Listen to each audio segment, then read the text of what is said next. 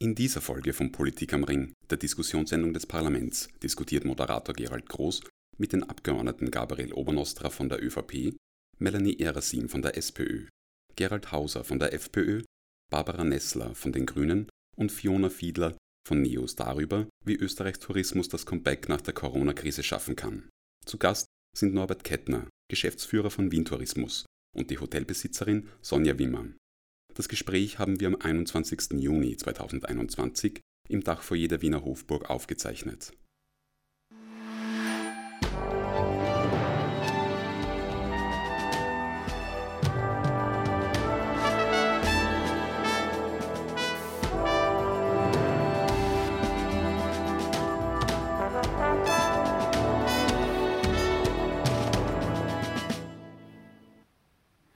Guten Abend und herzlich willkommen, meine sehr verehrten Damen und Herren, bei einer weiteren Ausgabe von Politik am Ring. Heute mit einem Thema, das perfekt in die Jahreszeit passt. Es geht um den Sommertourismus. Wir erleben gerade die erste Hitzewelle des Jahres. Gleichzeitig sinken die Infektionszahlen und äh, das beflügelt natürlich die Urlaubsgefühle. Viele Österreicherinnen und Österreicher werden auch heuer wieder Urlaub im eigenen Land machen. Viele zieht es aber natürlich diesmal auch ans Meer. Die Tourismusbranche hierzulande hofft jedenfalls auf ein fulminantes Comeback. Ob und wie das gelingen kann und was es dazu von Seiten der Politik noch braucht, darüber wollen wir heute diskutieren. Und zwar mit Gerald Hauser, FPÖ, herzlich willkommen. Gabriel Obernostra, ÖVP, ebenfalls herzlich willkommen. Melanie Erasim von der SPÖ, Barbara Nessler von den Grünen und Fiona Fiedler, NEOS. Herzlich willkommen. Guten Abend. Außerdem erwarten wir den Chef von Wien Tourismus, Norbert Kettner, und die Hotelier des Jahres 2016, Sonja Wimmer. Die Mehrheit der Betriebe in Österreich hat auch durch Hilfspakete zwar wirtschaftlich überlebt, doch die aktuellen Herausforderungen, die bleiben gewaltig. Denn nach mehr als einem Jahr Pandemie fehlen qualifizierte Arbeitskräfte auf der einen Seite, ebenso wie klare Regeln auf der anderen Seite. Hinzu kommen das Fehlen wichtiger Märkte wie Asien und Amerika und die Verunsicherung bei vielen potenziellen Gästen. Wir haben uns umgesehen und umgehört.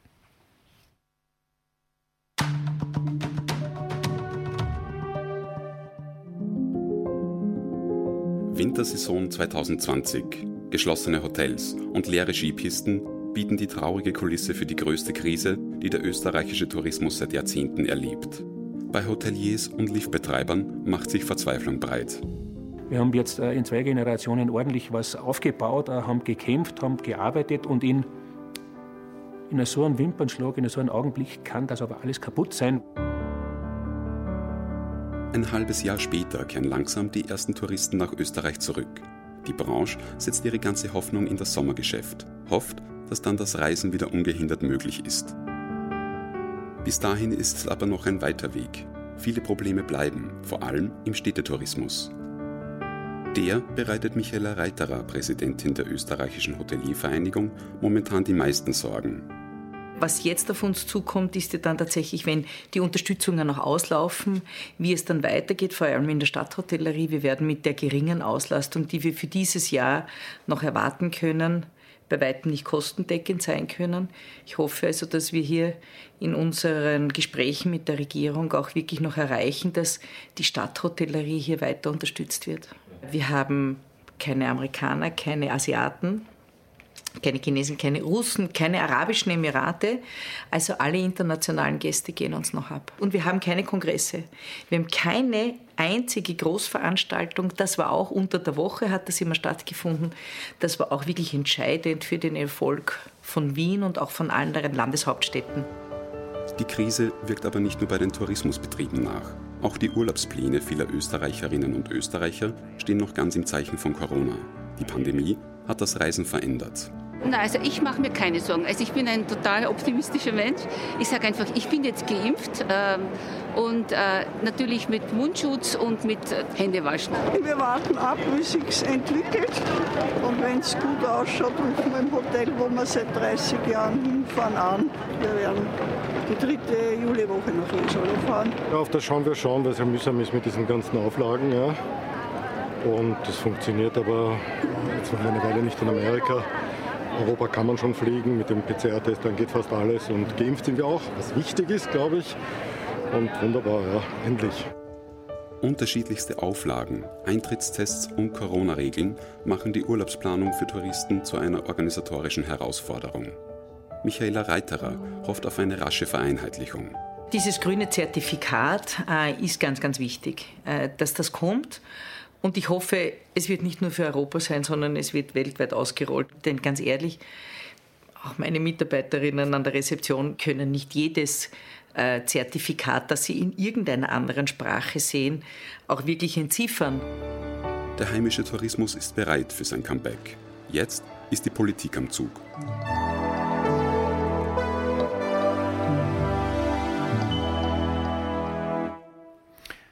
Neben mir hat jetzt Norbert Kettner Platz genommen. Er ist der Chef von Wien Tourismus. Er ist äh, aufgewachsen in einer Tourismusregion, in einer ganz anderen, nämlich in Tirol.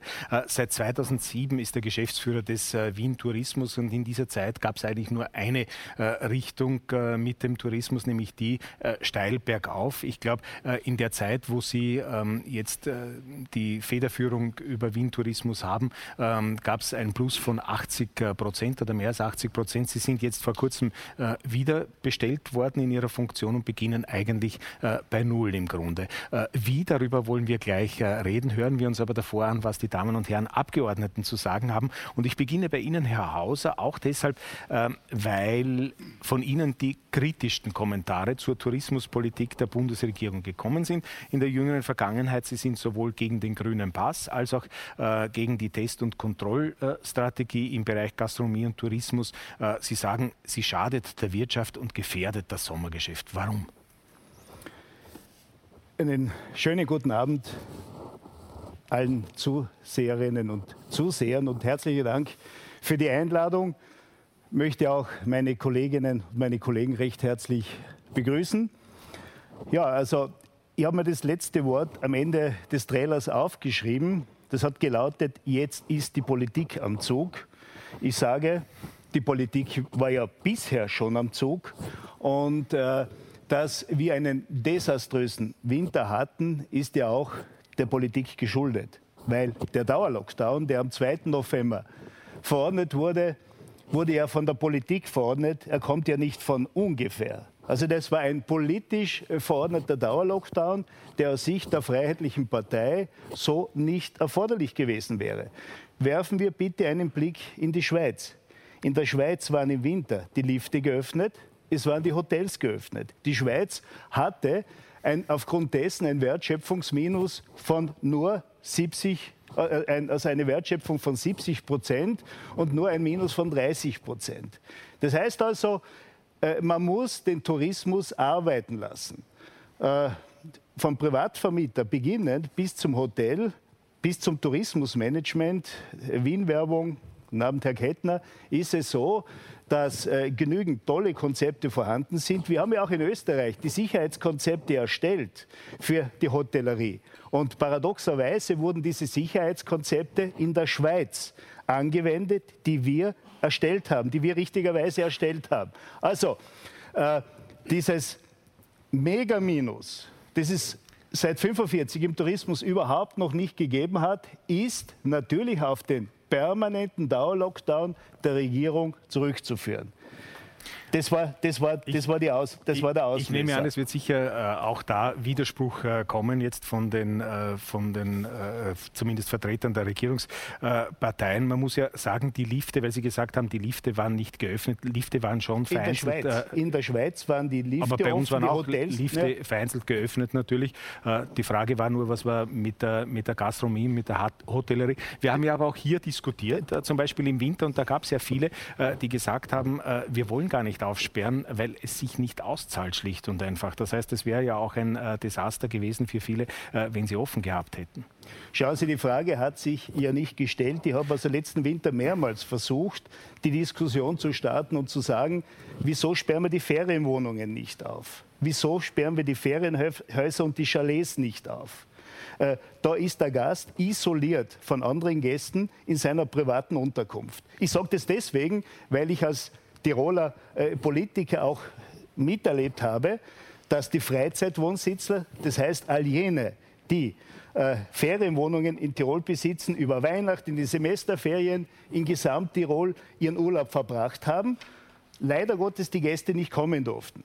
So, äh, der Unternehmer muss entscheiden. Dem Unternehmer, der Unternehmer darf nicht in Fessel gelegt werden. Der Unternehmer hat die Entscheidung zu treffen, ob er unter bestimmten Voraussetzungen, noch einmal die Sicherheitskonzepte waren ja da, überhaupt öffnen möchte. Und diese Chance hatte der Unternehmer nicht. Wir als Freiheitliche Partei haben immer gesagt, ja, was die Corona-Politik anbelangt, sich, äh, bestimmte Personengruppen, Risikogruppen sind selbstverständlich zu schützen. Aber sonst muss man aufbauend auf Sicherheitskonzepten nicht nur den Tourismus, sondern auch die Wirtschaft mhm. zulassen. Das ist leider nicht passiert. Mhm. Und aufgrund dessen ist natürlich ein riesengroßes Minus entstanden, das natürlich durch die Politik ausgeglichen wurde. Ist klar, wenn man Betriebe zusperrt, hat man diese Betriebe auch zu entschädigen. Aber wir haben ja mittlerweile auch Probleme mit den Mitarbeitern. Mhm. Die Mitarbeiter sind abgewandert, weil seit 2. November die Mitarbeiter nicht die Chance hatten, im Tourismus zu arbeiten. Es, es ist also ein Rattenschwanz an Problemen, Herr, die, der aufgrund dessen nachgezogen wurde. Herr Obernostra, äh, Sie kommen aus dem äh, Lesachtal, also gar nicht so weit äh, weg vom ähm, Kollegen Hauser,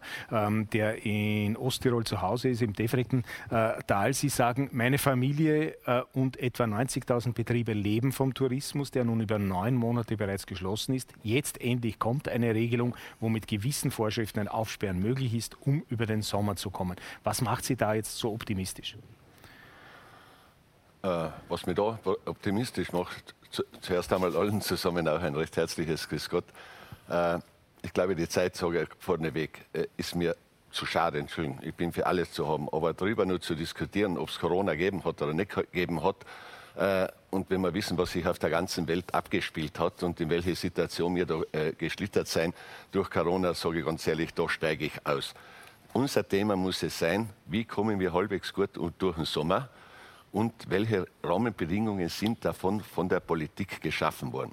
Ich glaube, wir haben inzwischen die, ich will jetzt die Vergangenheit ruhen, die kennt jeder von uns zum x-ten Mal. Und das Corona-Thema, glaube ich, vor dem hat jeder genug, sondern er will wissen, wie schaut es in der Zukunft aus.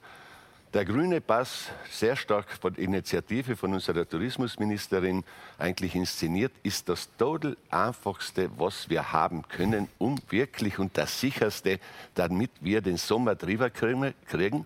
Und hoffentlich, sage ich auch dazu, hoffentlich auch dem Herbst, wo viele Experten wieder sagen, da kommt die äh, nächste Welle daher, damit wir das schaffen. Wir sehen Gott sei Dank, die Impfbereitschaft geht dramatisch in die Höhe. Und warum ist dieser grüne Pass so einfach? Wenn wir uns alle nach den Regeln halten, und da fordere ich auch wirklich alle Tourismusbetriebe auf, dass bei uns niemand hereingehen kann, der nicht eins von diesen drei Gs hat, dann sind unsere Gäste sicher, dann sind unsere Mitarbeiter sicher und dann ist die Ansteckungsgefahr so gering wie möglich. Und das ist die einzige Chance, wie gesagt, den Sommer wirklich sicher drüber zu bringen und ich hoffe, dass im Herbst nicht irgendwas wieder daherkommt. Ich bin optimistisch, wenn wir durch Impfungsrate von 75 bis 80 Prozent erreichen, 75 laut den Umfragen stehen ja inzwischen noch und die jungen Leute wissen das auch. Auch in Wien, die Nachtszene, äh, die Disco-Szene hat sich bereit erklärt, hat sich bereit erklärt, selber ganz scharf zu kontrollieren, dass niemand in den Diskos in der Nacht reinkommt, ohne eins von diesen drei Gs zu haben. Und wenn wir uns alle dieser Verantwortung bewusst sein, dann schaffen wir das drüber. Dann schaffen wir. Ich meine, es, wir haben jetzt noch ein bisschen Zeit zu diskutieren. Es gibt natürlich ein bisschen einen Unterschied zwischen der Ferienhotellerie und der Stadthotellerie. Ich kenne das. Sag nochmal, wir haben, unsere Familie hat zwei Betriebe zu Hause. Mir braucht da niemand was erzählen. Ich bin zwar, ich nehme immer Botschaften an, die, von denen ich was lernen kann. Und ich bin auch Aufsichtsratsvorsitzender von einem Stadthotel. Ich kenne auch das Problem in der Stadt. Ich kenne die Hilfepakete von der Ferienhotellerie und von der Stadthotellerie. Vielleicht kommen wir später noch dorthin zum Reden. Wichtig ist es mal gewesen, und ich sage das auch immer wieder, ganz offen, bis heute hat mir noch niemand dagegen reden können. Wer bis zum 15. März letzten Jahres finanziell seinen Verpflichtungen nachgekommen ist, ist es auch jetzt noch, obwohl wir neun Monate Zugab haben. Und letzte Woche haben wir hier in diesem Parlament Frau Kollegin, Sie wissen es, und das haben wir eigentlich fast alles einstimmig gemacht, das muss ich auch dazu sagen, diese Pakete, die Verlängerung, die hauptsächlich abgestimmt sein auf die Betriebe, die wir jetzt nicht allein lassen dürfen. Was die Stadthotellerie, den Kongresstourismus betrifft, was den Arbeitsmarkt betrifft. Der Arbeitsmarkt ist einer unserer Hauptthemen äh, äh, und Probleme. Ich weiß das aus eigenen. Gott sei Dank haben wir alle über die Kurzarbeit drüber gebracht und fast unsere Leid. Aber eins muss ich auch dazu sagen. Diese Not am Arbeitsplatz ist jetzt wieder voll da, aber die ist nicht neu. Die mhm. haben wir vor zwei Jahren praktisch oder bis zum 15. März letzten Jahres beim Zusperren auch gehabt. Und dass wir daran arbeiten müssen, da glaube ich, wissen wir alle Parteien, dass wir das müssen. Und eins sage ich auch dazu, da müssen wir alle zusammenhelfen. Das wird die Politiker auch nicht da helfen. Frau Nessler, der grüne Pass als äh, sozusagen das Zauberdokument äh, schlechthin, das jetzt äh, den Sommertourismus retten soll, ist das nicht eine Überforderung? Also zunächst einmal, ähm, also schönen guten Abend und danke für die Einladung. Aber was ich schon sehr schmerzlich finde, ist, dass die FPÖ jetzt wieder hergeht und quasi den Profit über das Leben der Menschen stellt. Und das finde ich schon sehr bedauerlich, weil die Gesundheit ist, glaube ich, das höchste Gut vor der Menschen. Punkt. Und zum nächsten, zum grünen Pass. Ähm, also wenn man mit der Vertreter und Vertreterinnen von der Branche redet, die sind äh, wahnsinnig froh, auch darüber, dass sie die Sicherheit selber haben weil es natürlich ähm, nicht nur aus Sicherheitsgründen, aus gesundheitlicher Perspektive Sinn macht, sondern weil es natürlich auch wirtschaftlich Sinn macht. Weil wenn ich natürlich äh, quasi die drei Gs ähm, als Sicherheit habe, dann sind meine Mitarbeiter, Mitarbeiterinnen geschützt, dann sind meine Gäste geschützt und mein Betrieb ist geschützt, weil ich dann eben nicht schließen muss, wenn ich ein Cluster habe. Also die Sicherheit äh, bringt uns, glaube ich, eine große Chance auch für den Tourismus im Sommer und mir ist es so ganz äh, wichtig, dass man nicht nur auf die nächste Sommersaison schauen, sondern dass wir uns generell mal äh, anschauen, in welche Richtung soll sich denn die Tourismuspolitik entwickeln, weil äh, ich glaube, gerade die Corona- Krise war wie ein Vergrößerungsglas, das uns radikal die bestehenden Probleme, schon lang bestehende Probleme im Tourismus radikal jetzt offenbart hat. Mhm. Da werden wir mit Sicherheit heute im Laufe dieser Diskussion noch äh, darauf zurückkommen. Frau ähm, Erasim, Sie sind jetzt äh, wieder im Nationalrat, sind äh, jetzt sozusagen die ähm, kürzesten Dienende gewissermaßen, weil Sie erst seit zwei Monaten wieder im Nationalrat sind. Äh, Sie sind nachgerückt für die ehemalige Ministerin Sonja Hammerschmidt. Ähm, Sie haben auch für den grünen Pass gestimmt, mhm. allerdings auch dazu gesagt, äh, Ihnen ging es da vor allem um äh, Datensicherheit und ähnliches und haben gesagt oder für sich in Anspruch genommen, genommen, dem Vorhang, äh, dem Vorhaben der Regierung gewissermaßen die Zähne gezogen zu haben. Was haben Sie denn damit gemeint? Und ist das jetzt ein zahnloses äh, Instrument? Auch von meiner Seite einen wunderschönen guten Abend und ein herzliches Grüß Gott. Äh, nein, also es ist kein zahnloses Werk. Es kommt darauf an, was man aus äh, diesem Gesetzesvorschlag macht und wie die Verordnung ausgestaltet ist.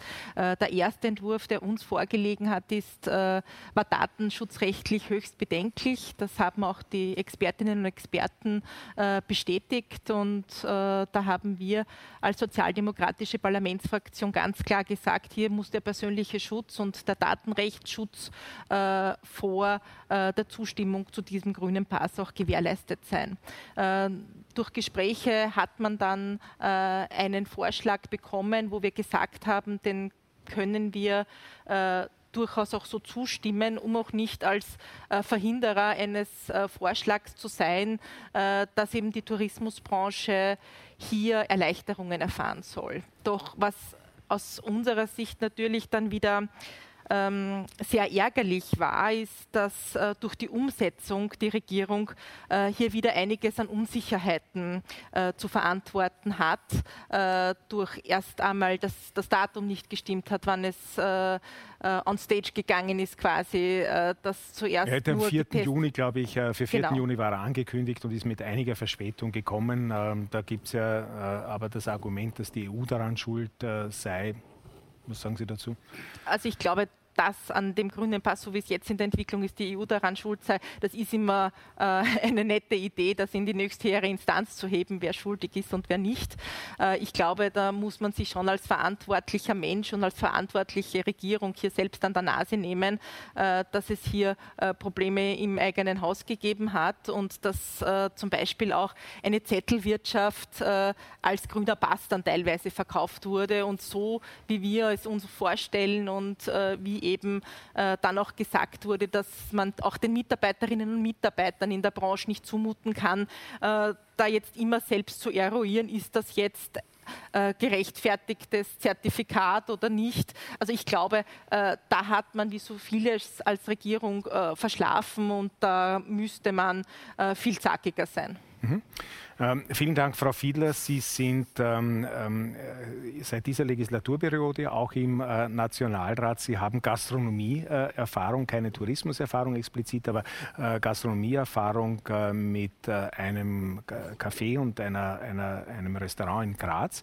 Ähm, und äh, Sie sagen, die äh, Gastronomie muss schon allein deshalb öffnen, nicht nur aus wirtschaftlichen Gründen und die, und die Hotellerie, sondern auch, äh, weil die Menschen einfach äh, wieder einander näher kommen müssen, ähm, mit Maske, einem Meter Abstand und so weiter und so fort. Äh, auch an Sie die Frage, dieser grüne Pass, ähm, ist der wirklich ein probates äh, Mittel, äh, wenn man sich anschaut, was der alles jetzt ähm, beinhaltet, bündelt Impfpass, E-Impfpass-Auszug, Testzertifikat, genesenen Nachweis. Ähm, das klang zunächst alles sehr äh, einfach. Äh, ist es das wirklich und ist es einfach genug, um äh, der Hotellerie und der Gastronomie, dem Tourismus mit einem Wort sozusagen auf die Sprünge zu helfen? Zuerst einmal danke für die Einladung und wunderschönen guten Abend. Ähm, der grüne Pass, ähm, wie soll ich sagen? Ich glaube, dass die Digitalisierung für die Regierung im Moment nicht ganz ähm, einfach ist. Ich glaube, dass man ähm, die Zettelwirtschaft, die die Frau Kollegin schon angesprochen hat, ähm, wesentlich vereinfachen hätte können mit der Entwicklung einer App. Ähm, wenn man da äh, Leute dran lässt, die das gut können, dann ist das in wenigen Stunden ähm, erreicht. Was die Gastronomie betrifft, ähm, natürlich freut sich jeder, dass jetzt alles offen ist und wir teilen diese Freude. Es ist jeder, glaube ich, glücklich, dass er wieder auf die Straße kann, dass er wieder einkaufen gehen kann, dass er wieder in die Gastronomie kann, wieder einen Kaffee trinken oder ein Glas Wein. Ähm, und ähm, diese drei Gs sind natürlich eine Möglichkeit, das Ganze sicher äh, über die Bühne zu bringen. Ähm, nichtsdestotrotz wundert es mich schon, warum man das ähm, der Gastronomie auch nicht früher zugesprochen hat, weil das wäre ja auch letzten Herbst gegangen, weil die Gastronomie hat sich vorbereitet, der Tourismus hat Konzepte erarbeitet, ähm, es waren Auflagen mit, okay, wir halten Abstand, wir halten nicht nur einen Meter Abstand, wir machen zwei Meter Abstand. Und ich glaube, dass sich da ähm, viele auch drüber getraut hätten, das genauso zu kontrollieren, wie sie es dann jetzt auch im Sommer und auch nach dem Sommer tun werden. Und ich glaube, dass es da ganz dringend ähm, Arbeit im Sommer braucht, dass man für den Herbst gute Konzepte hat. Mhm. Vielen Dank. Ähm, ich komme zurück zu Ihnen, Norbert Kettner, Geschäftsführer des ähm, Wien Tourismus. Äh, reden wir ein bisschen über ähm, den Tourismus äh, in Wien bzw. den Nicht-Tourismus im vergangenen Jahr. Äh, wie würden Sie denn die Auswirkungen der Pandemie auf den Tourismus in Wien beschreiben? Ja, guten Abend, vielen Dank für die Einladung.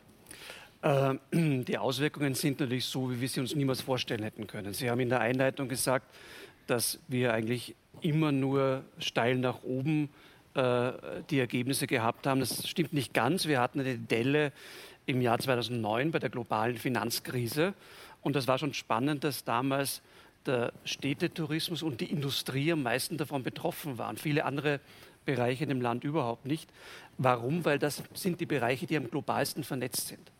Und insofern haben sich am 15. März alle Aspekte, die in guten Zeiten für den Städtetourismus sprechen, nämlich höhere Wertschöpfung, höherer Internationalisierungsgrad, von einer Sekunde auf die andere sich gegen den Tourismus äh, gedreht sozusagen. Also das war die Situation, die wir erlebt haben. Wir haben Rückgänge von ungefähr 75 Prozent, das ist also deutliche Rückgänge. Äh, wir werden nicht vor zwei, drei Jahren wieder in die Nähe der Ergebnisse von 2019 kommen, das ja das beste Jahr aller Zeiten war. Äh, trotzdem äh, sehen wir eine Situation derzeit, dass alle Hotelprojekte, die in Planung sind, sind auf Schiene. Also viele Investoren planen jetzt für die Zeit danach, weil was wir schon gesehen haben, dass äh, Tourismus und auch die Gastronomie ist eine äh, zivilisatorische Errungenschaft, die sich die Leute nicht mehr wegnehmen lassen. Und das finde ich gut. Mhm. Äh, wir glauben auch, dass sich an den grundsätzlichen Reisetypen nichts ändern wird. Mhm. Es gibt den äh, Stadtfan, es gibt den Meeresurlauber, es gibt den Bergsteiger und das ist gut so. die vermischen sich auch, das hilft uns allen natürlich. Aber natürlich brauchen wir, und da sind wir bei den Rahmenbedingungen, der Tourismus war immer gewohnt, mit vielen auch zum Teil schwierigen Rahmenbedingungen umzugehen. Äh, womit wir nicht gewohnt sind, dass sozusagen, wenn die gesamte äh, Grundlage entzogen wird. Und da gibt es verschiedene Ebenen. Natürlich, der, der, der, Lockdown ist eine Ebene, äh, aber eine Ebene, mit der wir auch zu kämpfen haben, ist natürlich schon äh, die schwierige Situation in Europa. Wir hätten uns mehr Europa gewünscht in der gesamten Frage. Äh, ich, ich, gebe zu bedenken, und das trifft nicht nur den Tourismus, es gibt drei große bedeutende Wirtschaftsblöcke, die Vereinigten Staaten, Europa und China. Und der Tourismus, das darf man nicht unterschätzen, ist immer ein sehr deutliches Spiegelbild der insgesamt, der, der gesamten Wirtschaftsentwicklung. Wir haben in den USA, in China zum Teil Auslastungen über dem Niveau von 2019, nur aufgrund des Heimmarktes. Europa den Heimmarkt zertrümmert am 15. März. Wir haben keinen Heimmarkt mehr. Wir haben 8,5 Millionen Einwohner. Äh, das wird nicht reichen. Aber das hätte bedeutet, um das ein bisschen zu konkretisieren, was das, äh, was das genau, äh, was Sie genau damit meinen mit mehr Europa, dass es einheitliche Regelungen ja. hätte geben müssen? Absolut. Da waren wir nicht vorbereitet darauf. Das Gesundheitswesen, die Gesundheitswesen in Österreich sind ja sogar föderal also eigentlich auf Bundesländerebene und gar keine Rede von Europa natürlich. Und das ist jetzt, das ist jetzt keine Schuldzuweisung, sondern wir sind einfach wirklich am kalten Fuß auf, auf, aus Europa erwischt worden bei der ganzen Geschichte. Dann gab es dann schon Zeiten, wo, wo man so den Eindruck hatte, da gibt es ein bisschen ein Tit for Tat. Ja, ich mache meine Grenze äh, zu, weil weil das gerade opportun ist. Das war dann, dann war nicht so schön anzuschauen. Aber es gibt diese berühmte Liste der, der 100 Innovationen, die Tourismus erst ermöglicht haben. Das beginnt äh, beim Reisepass von vor 600 Jahren. Der Reisepass war, ist ein völkerrechtlich anerkanntes Dokument, das besagt, die Person, die diesen Reisepass vorweist, ist eine Person, hat eine Rolle in einem bestimmten Staat. Wir werden sowas brauchen auf globaler Ebene für unseren Gesundheitszustand. Da gibt es viele Aspekte mit Datenschutz und so weiter. Das ist sehr, sehr heikel. Wir kennen ja auch Beispiele aus Asien, wo wir sagen, wollen wir dorthin? Nein, wollen wir nicht hin, aber es wird ohne dem nicht gehen. Wir haben momentan in Europa 27 verschiedene Reiseregime. Da verlieren wir alle den Überblick. Und das muss im ersten Schritt einmal in der EU sozusagen äh, angegangen werden. Das Thema, das, das, das Stichwort Digitalisierung ist äh, gefallen. Auch hier keine Schuldzuweisung, aber natürlich äh, sind wir als Europa hier im Hintertreffen im, im Vergleich zu anderen Lassen Regionen. Sie uns, Herr Kettner, vielleicht noch ganz kurz äh, zurückschauen. Äh, wie haben Sie denn die Hilfsmaßnahmen äh, für die Tourismusbranche beurteilt und wie ist das auch in der Branche selber angekommen und ist es angekommen? Im, im europäischen Vergleich würde ich sagen, dass die, die Hilfsmaßnahmen relativ rasch und relativ niederschwellig ankamen. Also so die erste Welle wurde da, äh, da wurde sehr rasch reagiert. Äh, es ist immer komplex, auch mit der Zielgenauigkeit. Das ist immer eine Frage. Aber natürlich nach, nach dem Meteoriteneinschlag muss man auch immer sagen, jetzt, jetzt gehen wir mal mit der großen Welle darüber hinweg. Äh, eine Problematik in der Stadthotellerie ist natürlich das Thema, wir werden länger brauchen, um wirtschaften zu können. Eine Problematik vor allem in der Stadthotellerie war die Betriebsgröße, was aber auch eine europäische Problematik war mit den Förderhöhen. Äh, ich gebe zu bedenken, ein Prozent der, der, der, größeren Betriebe, also es sind Betriebe über 5 Millionen Euro Jahresumsatz im Tourismus und äh, Freizeitwirtschaft, äh, bieten 20 Prozent der Jobs und 25 Prozent der Revenues, also der Umsätze im Tourismus- und Freizeitwirtschaft. Und diese Leitbetriebe, das sind große Hotels, sind große Betriebe, nicht nur in der Stadt, aber vor allem in der Stadt, die sind halt äh, am Anfang sagen, nicht so beachtet worden. Das war auch europäisches Recht, muss man sagen. Da gibt es ja gerade auch Gespräche derzeit.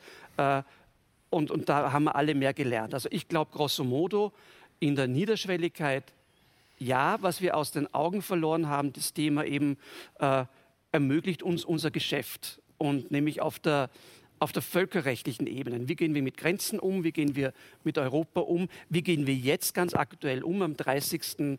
Äh, dieses Monats äh, läuft ja die aktuelle Drittstaatenliste aus. Meine Frage ist, sind die USA drauf? Wir brauchen die USA. Äh, sind die Vereinigten Arabischen Emirate drauf? Die brauchen im Sommer gerade die, die Emirate in den Städten. Da gibt es diesen, diesen Alpenbogen, nenne ich immer, von, von Wien über München, Zürich bis an die Côte d'Azur. Ganz attraktive arabische Gäste. Äh, London, Paris sind ein Sonderfall noch einmal. Unsere Mitbewerber haben offen. Die Schweiz, äh, wird Ende des Monats aufmachen für die Emirate, äh, Deutschland ebenso, Frankreich ist schon offen, Italien ist auch schon offen. Also da, da, sind wir auch mit Themen konfrontiert, die sagen, über das unmittelbare Förderregime hinausgehen, weil das der Tourismus ist. Wir leben in einer globalisierten Welt und äh, wenn die globalisierte Welt das heißt abgeschnitten aber zusammengefasst, wenn ich es richtig verstehe, Sie brauchen schnellere Entscheidungen, klarere ja. Entscheidungen und äh, einfach mehr Planbarkeit äh, in jedem Fall. Ich glaube, man kann mit vielen Entscheidungen umgehen, man kann mit verschiedenen Rahmenbedingungen umgehen.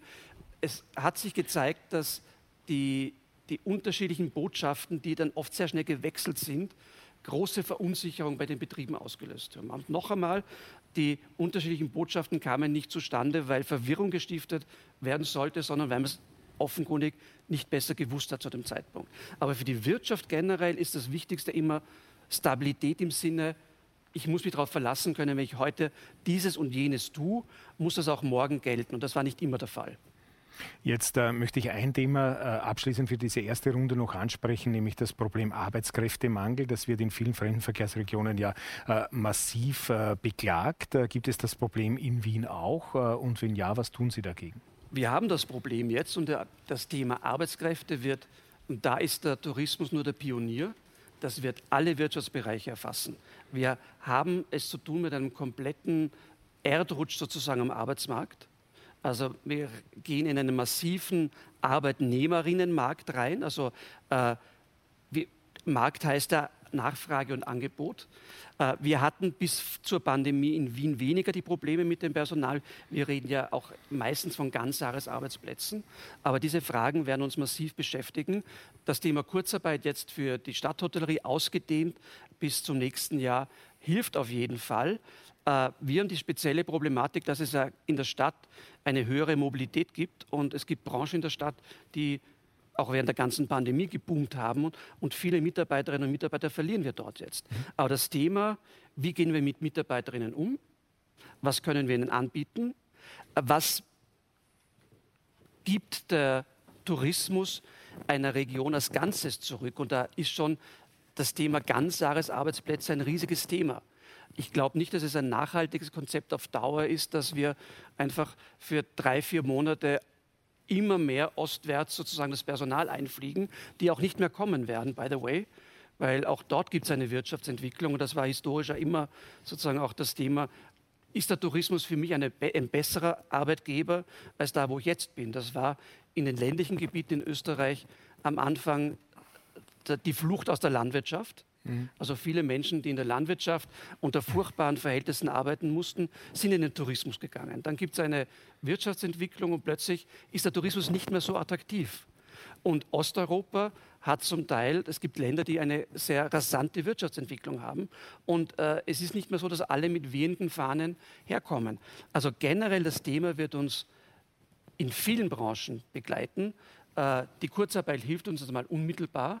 Äh, langfristig braucht man Konzepte, wie, dieser, wie wir mit diesem Arbeitsmarkt umgehen. Dann sage ich fürs erste Mal äh, Danke. Wir kommen dann zu einer zweiten Runde gleich wieder äh, zu Ihnen zurück. Aber jetzt liegt so viel am Tisch, äh, was Sie uns da geboten haben, äh, auch an Themen mehr Europa, einheitliche Regeln, wenn ich das kurz noch einmal in Erinnerung rufen darf, äh, schnellere, klare Entscheidungen, mehr Planbarkeit bis hin eben zur Personalthematik, sodass ich jetzt mal in Ihre Richtung schaue, wo Sie sagen, da kann die Politik etwas tun, äh, dass wir versuchen, vielleicht in einer äh, sachlichen Atmosphäre diese Themen einfach einmal zu diskutieren für die Zukunft. Bitte, wo gibt es denn die erste, die Frau Erasim war die erste jetzt, Herr Hauser, bitte. Ich darf vielleicht ein Schlagwort von Ihnen, Herr Kettner, aufgreifen, nämlich das ist das äh, Wort Planungssicherheit. Und ich glaube, dass das einer der größten Fehler äh, der Regierung in diesem Bereich auch war, dass hier äh, wirklich teilweise ein Beliebtheitswettbewerb äh, vonstatten gegangen ist, wo Marketing äh, oft wichtiger war als gutes Krisenmanagement. Und äh, so wie Sie das jetzt erörtert haben, haben sich sehr viele besorgte Gastronominnen, Gastronomen, Menschen aus der Tourismusbranche auch äh, an mich gewandt äh, und haben gesagt, wir sind ja zu allem bereit, genau das, was Sie jetzt wiedergegeben haben. Nur wollen wir haben, dass das, was heute gilt, auch in ein paar Wochen gilt. Und äh, ich glaube, dass wir hier wirklich eine ähm, einen großen Schub hier äh, machen müssten, hier auch seitens der Regierung, dass man sagt, so schaut es jetzt aus. Und der Kollege äh, Obernosterer hat es vorher erwähnt, wir müssen schauen, dass wir halbwegs durch den Sommer kommen. Und da ist meine große Sorge, dass hier die gleichen Fehler gemacht werden wie voriges Jahr, dass zwar äh, der Sommer einigermaßen, äh, wenn man vom Städtetourismus absieht, äh, dann doch in dem einen oder anderen Bereich gut verlaufen ist und dann im September eben die nächste Welle über uns hereingekommen ist und äh, wir da wirklich schauen müssen, dass äh, kein vierter Lockdown hier äh, in dieser Art und Weise sein darf, weil das dann wirklich viele äh, nicht mehr äh, überleben würden. Und es soll ja auch darum gehen, dass die Kleinstrukturiertheit die Österreicher so bezaubernd macht und so charmant macht, auch für äh, die Menschen, die hier zu uns kommen und eben nicht nur die großen äh, Ketten, die vielleicht sich da etwas leichter tun, hier, hier Förderungen zu bekommen. Und zum Fachkräftemangel darf ich vielleicht als Sozialdemokratin auch noch äh, zu meinem Herzensthema ein Wort sagen. Sie haben es auch so richtig gesagt, es geht um Angebot und Nachfrage. Und äh, wenn in diesem Bereich und in jeder Krise wird die Sehnsucht nach Stabilität groß und äh, die Menschen, die Beschäftigten, Beschäftigten äh, in der Gastronomie und Tourismus leisten wirklich oft Übermenschliches, was die Stunden betrifft, was auch die Ruheregelungen betrifft, wo wir äh, als Sozialdemokratie oft sagen, da sollten wir vielleicht doch auch mehr äh, auf die Mitarbeiterinnen und Mitarbeiter schauen, äh, dass das eben äh, attraktiv wird. Und da wurde leider eben auch die Zeit der Krise nicht genutzt, um hier eine Perspektive zu schaffen, dass das attraktiv bleibt. Und das Schlimmste für mich ist, wenn ich dann höre, dass angedacht wird, so etwas wie Zumutbarkeitsregelungen zu verschärfen. Äh, ich glaube, dass das dann der Todesstoß wäre für viele, äh, die vielleicht sich dann doch noch überlegt hätten, in, in den Tourismus, in die Tourismusbranche einzusteigen und sagen, nein, also wenn das ein Nivellieren nach unten ist, was die Zumutbarkeitskriterien betrifft, äh, dann wird das in Zukunft ohne mich stattfinden. Mhm. Vielen Dank. Bleiben wir gleich bei der Opposition, Herr Hauser. Danke, Herr Groß. Ich muss noch einmal auf den Einwurf von der Kollegin Nessler replizieren, dass wir die Gesundheit der Menschen gefährden. Ich habe, Kollegin Nessler, das Beispiel von der Schweiz gebracht. Ich habe gesagt, die Schweiz hat im Winter geöffnet, Skilifte, Hotels waren offen. Aufgrund dessen haben sie 70 Prozent Wertschöpfung erzielt. Nur wenn ich das Beispiel bringe, gefährde ich nicht die Gesundheit der Menschen. Wenn würden das die Schweizer tun, nicht ich, weil ich das Beispiel erwähnt habe. Da bitte, also diese Korrektheit bitte in der Diskussion schon zu haben. Eines, was man der Bevölkerung ja nie sagt, wir sprechen permanent von einer Pandemie. Herr Groß, die Definition der Pandemie wurde im Jahr 2009 von der WHO abgeändert. Bis dorthin war es so, dass man von einer Pandemie nur sprechen konnte, wenn eine erhebliche Anzahl von Toten vorhanden war. Jetzt ist jeder Tote zu viel. Verstehen Sie mich, verstehen Sie mich nicht falsch. Und es gibt Corona. Wir haben also Corona nicht geleugnet. Aber äh, diese Definition ermöglicht erst, dass Regierungen so radikal ins Leben der Menschen eingreifen. Mhm. Und wir als Freiheitliche sind ja gegen diese 3Gs. Wissen Sie wieso? Derzeit sind die Inzidenzen extrem herunten. Und momentan ist es so, dass 99,9 Prozent der Bevölkerung gesund sind aber sich ausweisen müssen, dass sie gesund sind. Hier wird die Logik und damit auch die Grundrechte auf den Kopf gestellt. Ein Unternehmer ist ein Unternehmer und kein Unterlasser. Man muss die Unternehmer arbeiten lassen unter Einhaltung von Sicherheitsbestimmungen. Und hier wird viel zu viel hinein reguliert. Und wenn in Amerika, Herr Groß, 30 Bundesstaaten den grünen Pass verbieten, die Masken verbieten, ist höchste Zeit, einmal darüber nachzudenken. Und ich war vorletzte Woche, eine Woche auf Kroatienurlaub. Jetzt sage ich Ihnen eines, in dieser gesamten Woche habe ich mich nie ausgewiesen, ich wurde nie getestet, ich habe nichts vorweisen müssen. Das ist ein Urlaub, so wie ich ihn mir vorstelle. Man kann doch nicht permanent von einem gesunden Menschen verlangen, dass er sich ausweist. Hier wird, ja die, hier wird, hier wird ja die Logik und die Grundrechte auf den Kopf gestellt. Und das ist das äh, äh, Problem, das die Regierungen nicht nur in Österreich, sondern in ganz Europa haben. Und leider gibt es keine, keine, keine, keinen ehrlichen Diskurs über Corona.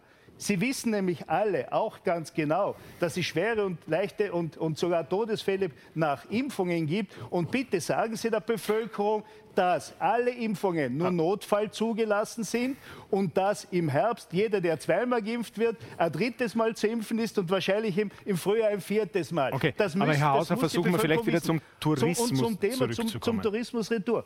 Man muss jetzt einmal die Voraussetzungen dafür schaffen, dass alle Unternehmer die Chance haben, überhaupt aus dieser von, von den Regierungen verursachten Krisen herauszukommen. Und da, da, werden wir, da haben wir als Freiheitliche Partei vorgeschlagen, dass man endlich einmal das Eigenkapital stärkt. Das Eigenkapital wurde durch die Krise aufgefressen. Wir haben im September Initiativen ins Parlament eingebracht, die leider Gottes äh, im, im, im Parlament abgelehnt und im Tourismusausschuss schon dreimal vertagt wurden. Was wollen wir? Wir wollen eine Chancengleichheit, dass jeder Unternehmer die Chance hat, sein Eigenkapital zu stärken, damit er überhaupt weiterwirtschaften kann, damit er möglicherweise äh, durch die nächsten Probleme durchkommt. Was haben wir vorgeschlagen? Wir haben vorgeschlagen eine Aufwertungsbilanz, weil ja Grund und Boden bei diesen massiv gestiegenen Preisen natürlich in der Bilanz zu gering gewertet ist.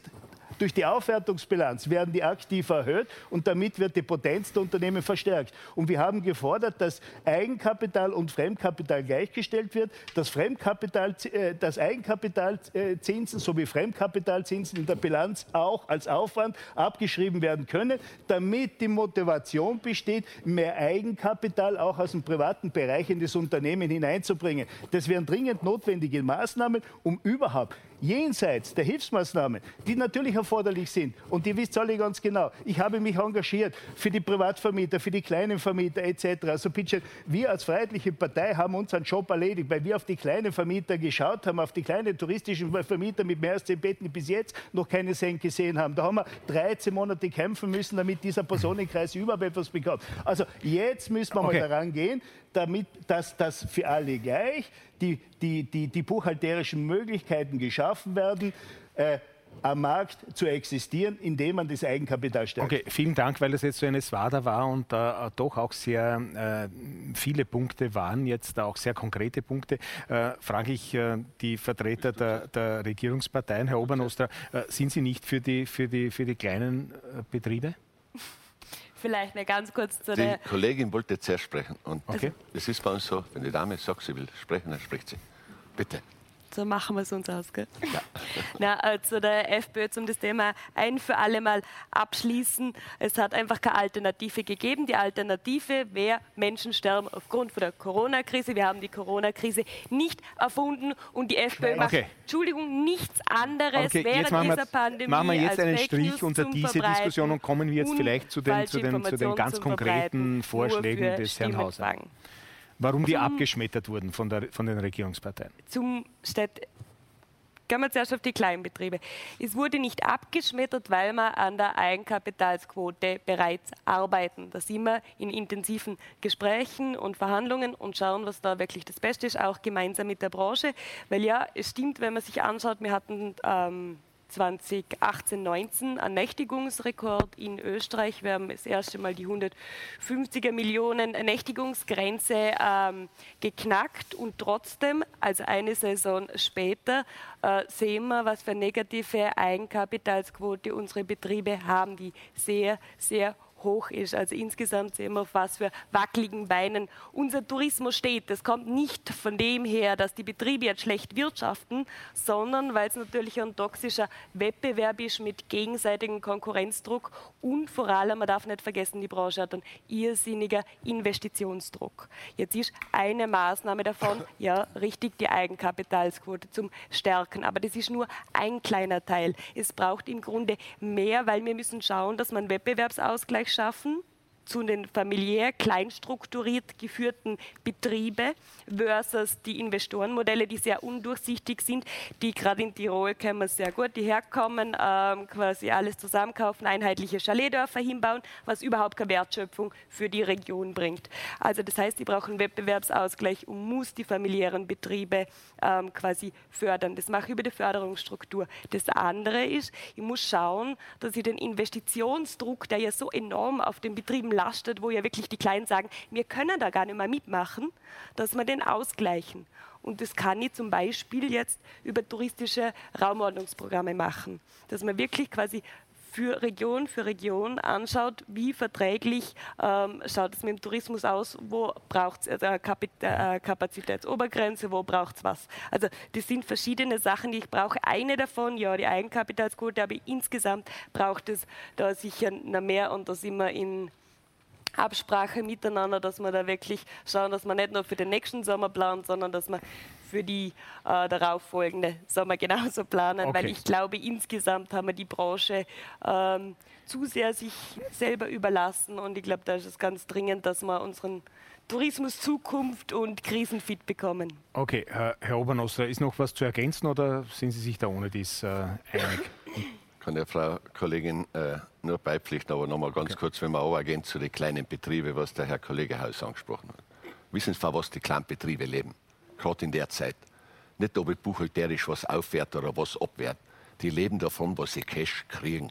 So einfach ist das. Größere Betriebe können sich über Steuererleichterungen, über Abschreibungen etc. können sich äh, dort äh, äh, also buchhalterisch sehr gut bedienen. Aber die kleinen Betriebe, die man von Haus aus wissen, dass sie mit ihrem Gewinn unter der Einkommensgrenze liegen, wo sie anfangen, Steuer zahlen. Wir wissen genau, jedes Landgastheisel, jedes kleine Tschachale, wenn der netto 30.000, 40.000 Euro am Ende des Jahres übrig bleibt, dann ist das alles. Den kann ich nicht mit Steuererleichterungen, den kann ich nicht mit einer Auf- oder Abwertung behelfen, den kann ich im Eigenkapitalsbereich helfen. Dass Eigenkapital und Fremdkapital gleich besteuert wird, das ist wieder was anderes, da gehen wir in die Tiefe ein.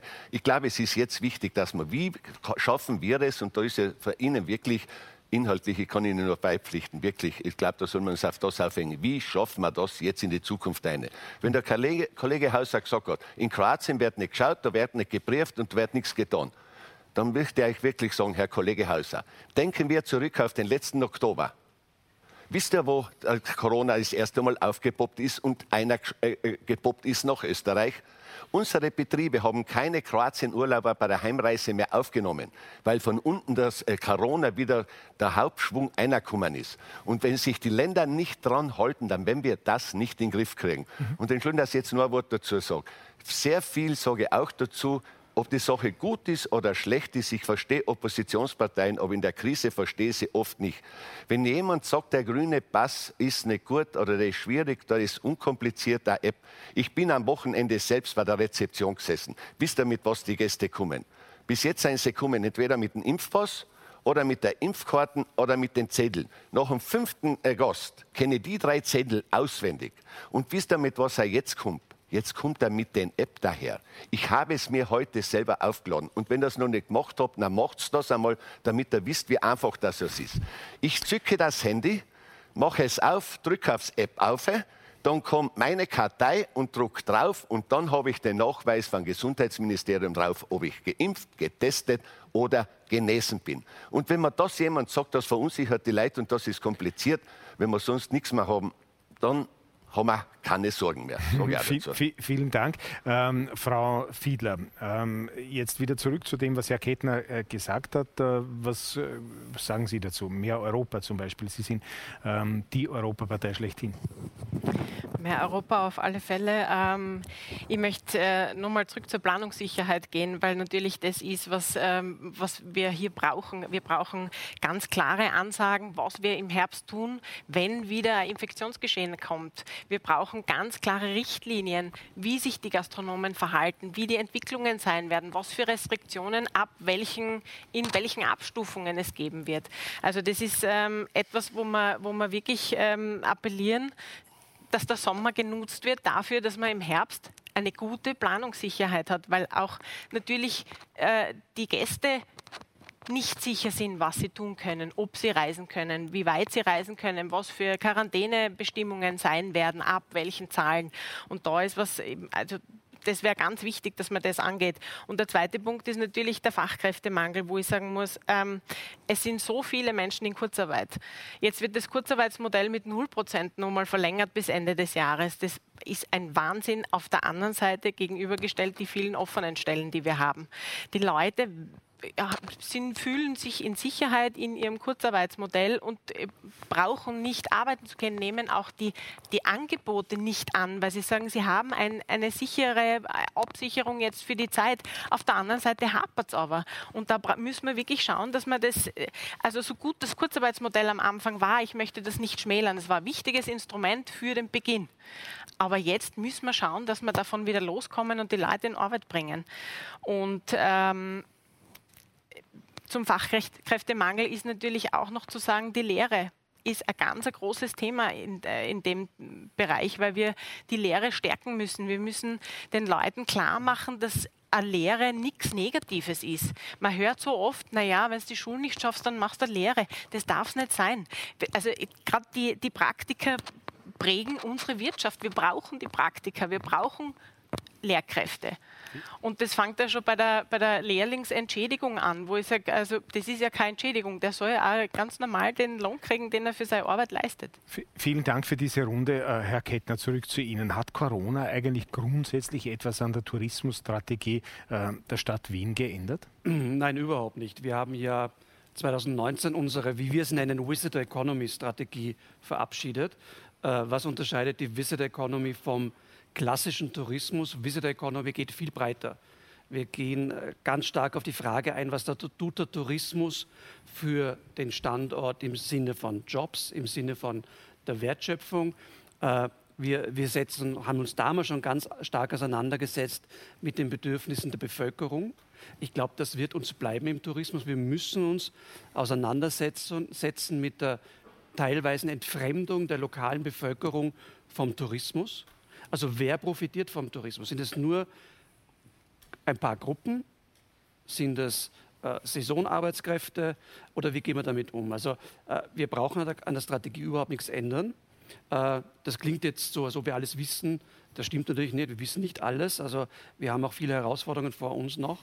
Aber äh, nur ein, Entschuldigung, ja. ein ganz konkretes Beispiel oder eine ganz konkrete Zwischenfrage, der Kongresstourismus ja. zum Beispiel, der ein ganz wichtiges, äh, ein, eine wichtige Säule auch des genau. Tourismus in Wien ist. Wird der überhaupt in der Dimension, die wir gekannt haben, wieder zurückkommen? Er wird zurückkommen. Wir erleben schon, das gilt auch für die Kultur übrigens, die Sehnsucht nach dem Live-Event ich glaube nicht, was so schnell zurückkommen wird oder werden die Großkongresse mit 25.000 Teilnehmerinnen und Teilnehmern. Da glaube ich, gibt es eine psychologische Barriere, die sich in unseren Köpfen aufgebaut hat. Aber wir sehen ein, ein riesiges Interesse. Wir haben ja aufgelegt den, den Vienna Meeting Fund, wo wir auch Veranstaltungen unterstützen, in Wien auch.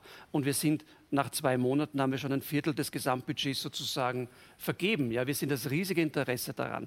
Äh, es werden auch die Geschäftstreffen wieder zurückkommen, das Geschäftsreisen, die Geschäftsreisen werden zurückkommen. Wir alle, glaube ich, sind ein bisschen bildschirmmüde. Wir erleben das, äh, also erleben das in unseren eigenen äh, äh, Lebenswelten.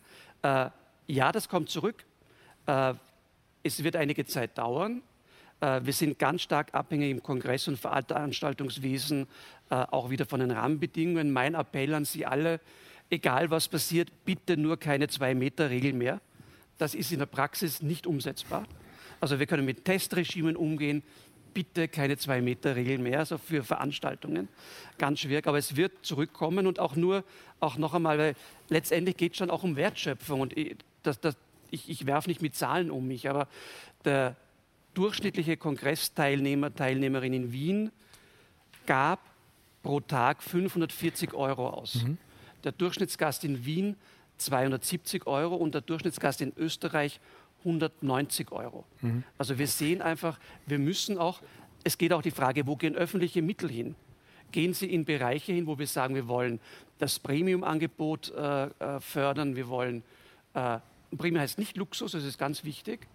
Äh, es kann auch ein einfaches Angebot Premium sein. Das hat nichts mit den Kategorien zu tun. Das mhm. ist ganz wichtig. Wir reden auch von Lokalkolorit in, im österreichischen Tourismus und das ist eine, äh, ein riesiger Vorteil von uns. Wir haben vom globalen Luxuskonzern bis zum Familienbetrieb alles und das macht den Reiz aus von Österreich.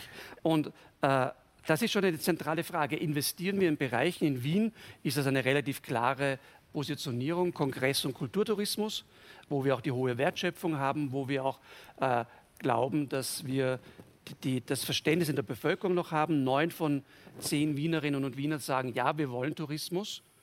Äh, das hat sich nicht geändert in der Pandemie. Und das sind die Richtungen, in die es gehen muss. Ein Stichwort möchte ich noch ansprechen, Overtourism. Das ja. äh, hat man immer wieder auch im Zusammenhang mit Wien äh, schon hören können. Natürlich nicht so dramatisch wie in Venedig äh, oder auch in manchen jetzt kleineren äh, Destinationen in Österreich, wenn wir etwa an Hallstatt äh, mhm. denken, äh, wo das Problem im Moment komplett gelöst ist, vielleicht zu sehr gelöst, weil dort im Moment gar niemand ist. Ähm, hat Wien möglicherweise ein Problem schon gehabt, auch mit, mit Overtourism? Tourism und äh, ist das jetzt gelöst? Also wir hatten punktuelle Themen mit Hochfrequenztourismus, also wo zu viele Menschen am gleichen, zum gleichen Zeitpunkt am gleichen Ort waren. Da waren wir gerade im März 2000, äh, 2020 in Gesprächen mit den Reedereien der Kreuzfahrtschiffe, zu sagen, müsst ihr alle eure Gäste um 8 Uhr in der Früh in die Innenstadt bringen. Da waren wir gerade in den Gesprächen, äh, sind jetzt nicht so ganz im Vordergrund die Gespräche, aber die werden wir führen müssen.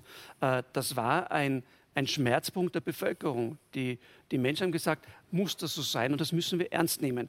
Wir können nicht so tun, als ob die, äh, als ob die, die lokale Bevölkerung kein Anrecht hätte auf ihre Stadt. Äh, dass eine Millionenstadt, eine Zwei-Millionen-Stadt voll ist ab und zu, das können wir nicht verhindern, muss man auch dazu sagen. Also da muss man auch abwägen.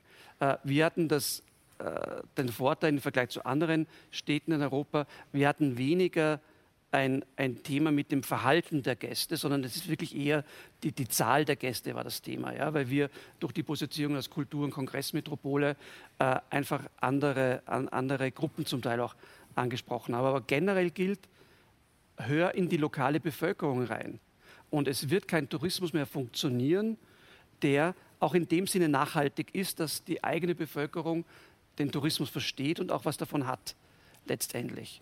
Und das gilt für alle Wirtschaftsbereiche, äh, aber für den Tourismus insbesondere, weil der einfach, äh, der Tourismus sollte sozusagen eine Ergänzung zu einem Lebensraum sein und nicht äh, wie ein, ein, ein Mitesser draufsitzen und einfach nur aussaugen. Das ist, glaube ich, der falsche Weg. Herr Kettner, wir dürfen uns bei Ihnen sehr herzlich äh, bedanken. Äh, wünschen Ihnen natürlich äh, alles Gute für Ihre weitere Vielen Tätigkeit. Äh, und es gibt eine Wortmeldung von Herrn Obernostra, von Ihnen auch, Frau Nessler. Von Ihnen auch. Dankeschön, ja. In aller Kürze, äh, wir müssen schon ein bisschen auf die Uhr schauen. Wir haben äh, nur mehr eine halbe Stunde, eine gute. Ja, danke. Vielleicht zu zwei Themen, die mhm. auch angesprochen sind. Das ist gewesen diese Planungssicherheit für die mhm. Betriebe und das Zweite, was den Arbeitsmarkt und Arbeitsbedingungen betrifft.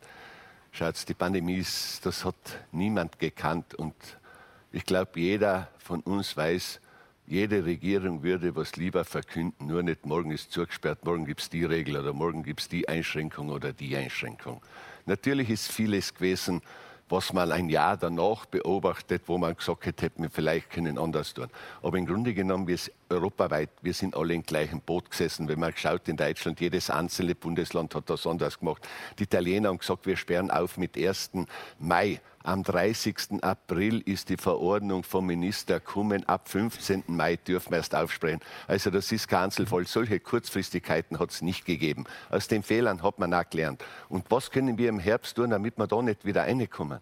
Ich sage ganz ehrlich, wir müssen alle schauen, die Verantwortlichen und äh, diese 3G-Regel so gut wie möglich aufrechtzuerhalten. Wenn die anderen Länder das so machen, wie der Kollege Hauser gesagt hat, dass er in das Land runterfährt, wo er nicht kontrolliert wird, verstehst du, und wo alles frei ist, dann werden wir halt müssen die Grenzen noch genauer anschauen mit der 3G-Regelung. Wir kommen zwar eh nicht auf, aber das einzige Möglichkeit, arbeiten zu lassen, was arbeiten möglich ist, wenn wir die Zahlen unten da halten und nicht wieder was Neues daherkommt. Ich will mich da okay. nicht verlängern. Und seitdem okay. noch zum Arbeitsmarkt. In meinen Lesachtal und äh, nicht in meinen, sondern in Lesachtal, wo ich daheim bin und egal, wo wir hinschauen, und Sie haben mir das selber gesagt, auch schon in Wien, es gibt momentan keine Berufsgruppe, die nicht Facharbeiter sucht. Das hängt aber nicht allein von den Arbeitsbedingungen ab. Und gegen etwas verwehre ich mich wirklich aufs Schärfste immer wieder diese Botschaft im Tourismus, du musst Überstunden machen, du musst Tag und Nacht arbeiten. Soll ich euch was sagen? Wir haben 80, 90 Mitarbeiter zu Hause. Glaubt ihr, dass bei uns ein Mitarbeiter bleiben würde, wenn er nicht eine halbwegs geregelte Arbeitszeit hat, eine Fünftageswoche hat, einen ordentlichen Verdienst hat und dass das Klima in den Hause passt? Auch dort wäre es weg. Dass sich die Ferienhotellerie schwieriger tut, mit ein paar Monaten Leute anzustellen, als wie ein Ganzjahresbetrieb, das wissen wir auch. Wir haben Gott sei Dank Ganzjahresbetriebe, das haben wir nicht. Aber das ist, das ist wirklich ein Problem. Es wird bei uns nicht einmal Kollektivvertrag gezahlt, Frau Kollegin. Und wenn Sie reden von der Zumutbarkeitsregelung abzusenken, das hat mit der Arbeit null zu tun. Wissen Sie, mit was das zu tun hat? Nur zur Aufklärung. Soll ich Ihnen sagen, mit was? Wir holen die Leute tausende Kilometer auf, zu uns zu arbeiten. Das ist alles zumutbar. Und wenn im Osten von mir aus viele Leute gerade keinen Job haben, ist es und es familiär möglich ist, dann wird es ja wohl zumutbar sein, dass er auch mal im Westen ein Stück geht arbeiten. Er, Sie kennen die Programme, die auf dem Tisch liegen. Der kriegt diese Entfernungspauschale. Er wird momentan gibt es noch gar Sonderpakete. Das äh, Arbeitsministerium arbeitet äh, momentan was aus, dass wir die Leute dort einbringen. Aber gegen etwas vermehre ich mich. Die Arbeit im Tourismus ist genauso gut wie in jedem anderen Job. Und wer das macht, was Sie jetzt gesagt haben, nur Überstunden und sieben Tage arbeiten, der hat schon lange keinen Mitarbeiter mehr. Und das wird mir jeder Unternehmer bestätigen. Okay. Wir haben ordentliche, gute Arbeitsverhältnisse, aber es ist schwierig, gute Leute zu bringen, wie auch in anderen Jobs. Das hat mit denen nichts zu tun. Mhm. Ganz kurze Reaktion vielleicht gleich von Ihnen, aber wirklich bitte nur kurz und dann äh, die Frau Reagieren, Herr Kollege, äh, wenn Sie zuhören würden, äh, hätten Sie auch gehört, dass ich das, was Sie mir jetzt gerade vorgeworfen haben, nie gesagt habe, äh, dass überall nur von sieben Tage Woche und Überstunden oder Überstunden. Äh, es liegt mir fern, äh, die Branche des Tourismus hier auch nur annähernd, annähernd schlecht zu reden. Und wenn Sie das sagen, dass Sie all Ihre Mitarbeiterinnen und Mitarbeiter über Kollektivvertrag bezahlen, Zahlen Fünf-Tage-Woche ist, dann äh, ist das ein Musterbeispiel dafür. Äh, Sie werden mir aber auch recht geben, dass es Betriebe gibt, wo es anders läuft. Äh, wenn Sie diese Menschen nicht kennen, stelle ich gerne äh, den Kontakt äh, mit Ihnen. Äh, Schauen wir es ja mal gemeinsam an. Und dann, okay. dann, werden Sie vielleicht auch diese Problematik äh, erkennen, aber das ist der Alltag. Und zu den Zumutbarkeitsregelungen einen Satz bitte noch. Unser äh, Job äh, wer, ist der schönste Job auf der Welt. Wer soll es dann entscheiden, was zumutbar ist? Sie haben es gerade gesagt, entscheiden das Sie, äh, Herr Kollege Obernosterer, oder wer entscheidet das dann, was für den jeweiligen dann zumutbar ist, ob er weiterhin äh, dort bleiben kann, wo er ist oder nicht? Und um das geht es. Ja? Okay. Nicht, dass wenn jemand will, Gibt es klare dass gesetzliche er, dass er Regelungen. gute Rahmenbedingungen bekommt. Bitte, Frau Nessler. Da stimme ich Ihnen zu. Zur Planungssicherheit, ich glaube, wir haben jetzt einen absoluter Gamechanger, der greift und das ist die Impfung. Und wir sehen, dass das funktioniert. Wir haben heute einen guten Tag, weil heute niemand an Corona gestorben ist und das seit Monaten. Und ich glaube, das ist was sehr, sehr Positives. Zum Fachkräftemangel, ich glaube, das wird jetzt ausufern, wenn ich da großartig einsteige. Grundsätzlich glaube ich, Attraktivierung vom Beruf selber versus Import, Export von der Arbeitskräfte. Ich würde noch ganz kurz äh, zum Städtetourismus eingehen, weil ich glaube, eine Herausforderung ist jetzt noch nicht angesprochen worden, und zwar gegen Corona gibt es eine schnelle Impfung, gegen die Klimakrise nicht. Und ich glaube, gerade für die Klimakrise, ähm, das wird eine große Herausforderung für unseren Städtetourismus werden. Eine enorme. Weil wir merken es jetzt, Wien wird immer heißer. Die Temperaturen steigen einfach und der Städtetourismus, die Städte werden eine Zukunft haben, wo runtergekühlt werden und wo verkehrsberuhigt werden. Wir sehen es jetzt zum Beispiel, Paris bereitet sich äh, darauf vor, wenn wir die Renderings vor der Champs-Élysées sehen. Ich glaube, dann hat man gerade Lust zum Hinfahren und ich glaube, das ist jetzt in Wien ganz wichtig, dass wir schauen, dass wir unsere Städte wirklich zukunftsfit kriegen im Sinne von runterkühlen und da ist gerade Neos und SPÖ okay. natürlich ist, sehr gefragt, dass man diese Ist ja auch ein Punkt im Plan T, also Plan Tourismus, Nachhaltigkeit, äh, Klimaschutz haben wir das letzte Mal diskutiert, daher möchte ich es heute nicht so äh, ausführlich ähm, äh, diskutieren. Herr Hauser, bitte ganz kurz. Kollege Obernostre, immer mehr Staaten verabschieden sich von der 3G-Regel. Noch einmal, 99,7 Prozent der Menschen sind gesund und die müssen beweisen, dass sie gesund sind. Amerika geht davon weg, 30 Bundesstaaten, in Finnland bitte, in Spanien ist es zum Teil so. Also bitte schaut einmal, schaut einmal über die Grenzen. Herr Kettner, volle Unterstützung. Unternehmer sind Unternehmer und keine Unterlasser. Wir müssen einmal drauf schauen. Wenn die Schweiz, Deutschland, Drittstaaten zulässt, müssen natürlich auch Drittstaatler nach Österreich kommen. Das ist vollkommen klar. Damit ist dem Städtetourismus geholfen. Und Sie haben also ein richtiges Wort gesagt. Wer profitiert vom Tourismus? Wir müssen darauf schauen, dass wir die breite Bevölkerung mitnehmen. Deswegen haben wir uns ja permanent für die kleinen Vermieter, für die Privatvermieter eingesetzt, damit die nicht unter die Räder kommen. Leider Gottes hat diese Pandi die De Definition Pandemie dazu geführt, dass zu viele kleine Vermieter ausgestiegen sind. Wie war denn das früher? Der kleine Vermieter hat ein paar Betten vermietet und hat am Kuchen Tourismus mitgeschnitten und damit war die Akzeptanz da und der hatte kein Problem, wenn im Winter über die Wiese eines Bauern Langläufer gelaufen sind, weil er auch selber Gäste hatte. So, und nachdem die Sendung Politik am ähm, am Ring heißt, möchte ich nochmal sagen, Eigenkapitalstärkung angesprochen, äh, Stärkung, Aufwertungsbilanz und okay, ich zitiere... wir, wir wiederholen uns ja. Naja, schon. Wir dann nehme ich bitte, dann nehme ich bitte ein anderes Beispiel. Nein, ich möchte schon noch, mal, noch einmal äh, äh, äh hernehmen, Herr, Herr Groß. Wir müssen auf die derzeit bestehende Betriebe schaut. Die haben schwierigste Verhältnisse hinter sich. Die müssen jetzt schauen, dass sie wieder auf die Füße kommen. Und jetzt ist nicht die Zeit, andere Betriebe zu unterstützen. Am Donnerstag haben wir Tourismusausschusssitzung. Ich habe einen Antrag eingebracht, dass er keine Bundesförderung, Kollegin Nessel, das, was du gerade vorhin angesprochen hast, keine Bundesförderung für Großprojekte in Tourismusregionen zur Schaffung illegaler Freizeitwohnsitze. Das dürfen wir nicht mit öffentlichen Mitteln unterstützen. Das wird, passiert permanent. Damit konkurrenzieren wir die bestehenden Betriebe am Markt. Ich bin okay. ja schon gespannt, wie diese Initiative, ob diese Initiative am Donnerstag bei der Tourismusausschusssitzung auch wieder vertagt wird. Nehmt doch einmal diese Initiative an, genauso wie die Initiative Eigenkapital stärken. Seit September im Hohen Haus wird von der Regierung vertagt, obwohl die Experten draußen genau das verlangen, was wir, was wir tun wollen. Ja. Vielen Dank. Und jetzt Vielen Dank. Und jetzt, vielen Dank. Und jetzt machen wir einen Schnitt, weil wir ja noch einen Gast haben und äh, der kommt ansonsten äh, zu kurz. Und ich möchte auch an dieser Stelle jetzt wieder einen kurzen Film äh, ankündigen. Wir haben einen Lokalaugenschein gemacht in äh, unterschiedlichen Betrieben, weil ja viele Betriebe in den vergangenen Monaten die äh, Zeit auch genutzt haben, notwendige Erneuerungen durchzuführen oder in mehr Qualität zu investieren. Entsprechende Liquidität und äh, die Bereitschaft der Banken hier mit mitzutun, natürlich vorausgesetzt. So sehr die Lockerungen im Tourismus äh, sehnlich erwartet wurden, ist das Aufsperren dennoch äh, mit Herausforderungen verbunden für viele. Die größte betrifft das Personal, das haben wir bereits äh, angesprochen. Manche mussten improvisieren, wie wir jetzt gleich sehen werden.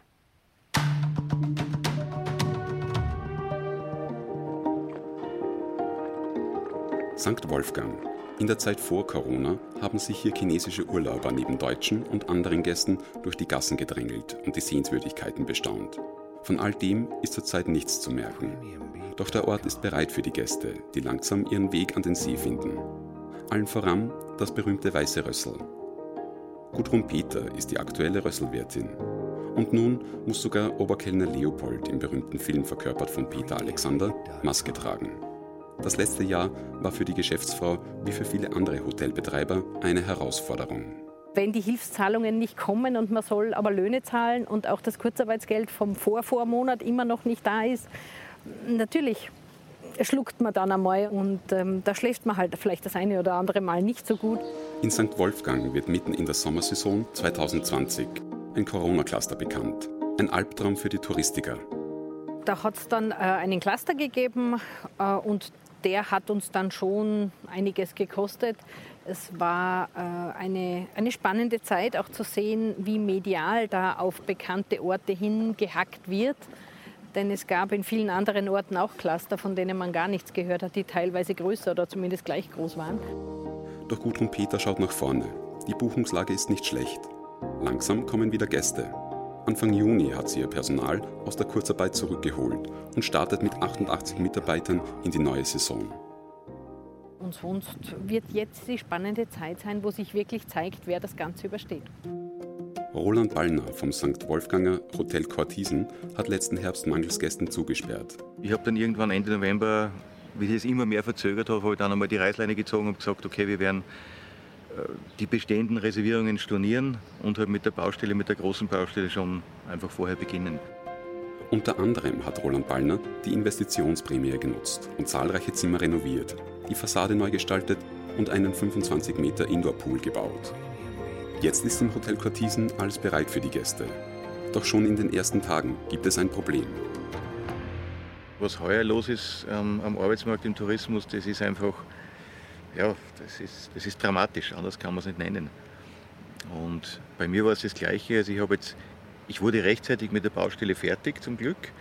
Hatte auch viele Buchungen, aber meine größte Sorge war, wer bedient die Gäste, wer kocht für die Gäste. Normalerweise hat man so Auslassungsprobleme, Finanzierungsprobleme, Wetterprobleme. Das war jetzt kein Thema. Jetzt haben wir plötzlich im Fokus gehabt das Mitarbeiterproblem. Und ich bin halt dann selber eingesprungen und habe dann, wie man sagt, so back to the roots, wie ich vor 30 Jahren angefangen habe, habe ich halt wieder selber Frühstück serviert und aufgedeckt und geputzt. Über einen Personalvermittler aus der Slowakei kommt der Hotelchef dann an neue Mitarbeiter. Während am See die Buchungslage gut ist, schaut es in der Stadt anders aus. Sonja Wimmer vom Hotel de Harmonie in Wien hat harte Monate hinter sich. Im letzten Sommer hatten wir geschlossen. Wir hatten nicht die Zuversicht, dass sich das rentieren würde. Ähm, wir haben den Versuch dann im September und Oktober gestartet. Das war aber keineswegs wirtschaftlich, weil Anfang September kam es zu Reisewarnungen äh, für deutsche Gäste und da ist das, was in den Büchern war, weggebrochen. Von einem großen Teil ihrer Mitarbeiter musste sie sich trennen. Nun versucht sie, positiv in die Zukunft zu schauen. Ja, wir haben den Schritt gewagt und haben am 19.05. aufgesperrt. Und das war eine sehr gute Entscheidung. Wir spüren seit 19.05. und auch schon knapp vorher, äh, wo einfach klar war, man darf wieder nach Wien reisen, eine positive Entwicklung. Wir sind sehr zuversichtlich, dass wir im Juni zwischen 35 und 40 Prozent durchschnittliche Auslastung schaffen. Doch kostendeckend kann sie immer noch nicht arbeiten. Von Seiten der Politik wünschen wir uns für Österreich und für die Europäische Union, dass wir äh, das digitale äh, Covid-Zertifikat bekommen und dass es implementiert wird und dass es gleiche Regeln für alle gibt und vor allem, dass wir sie auch alle gleich interpretieren. Eine klare Ansage, die auch die Rösselwirtin unterstreicht. Einer unserer großen Wünsche ist die Planbarkeit. Ähm, da geht es eben sehr viel um die Reisefreiheiten. Da geht es jetzt darum, dass sich Europa auf einheitliche Regeln verständigt, einmal für alle Europäer, dann aber auch ähm, für alle anderen Nationen, dass es da klare Spielregeln gibt.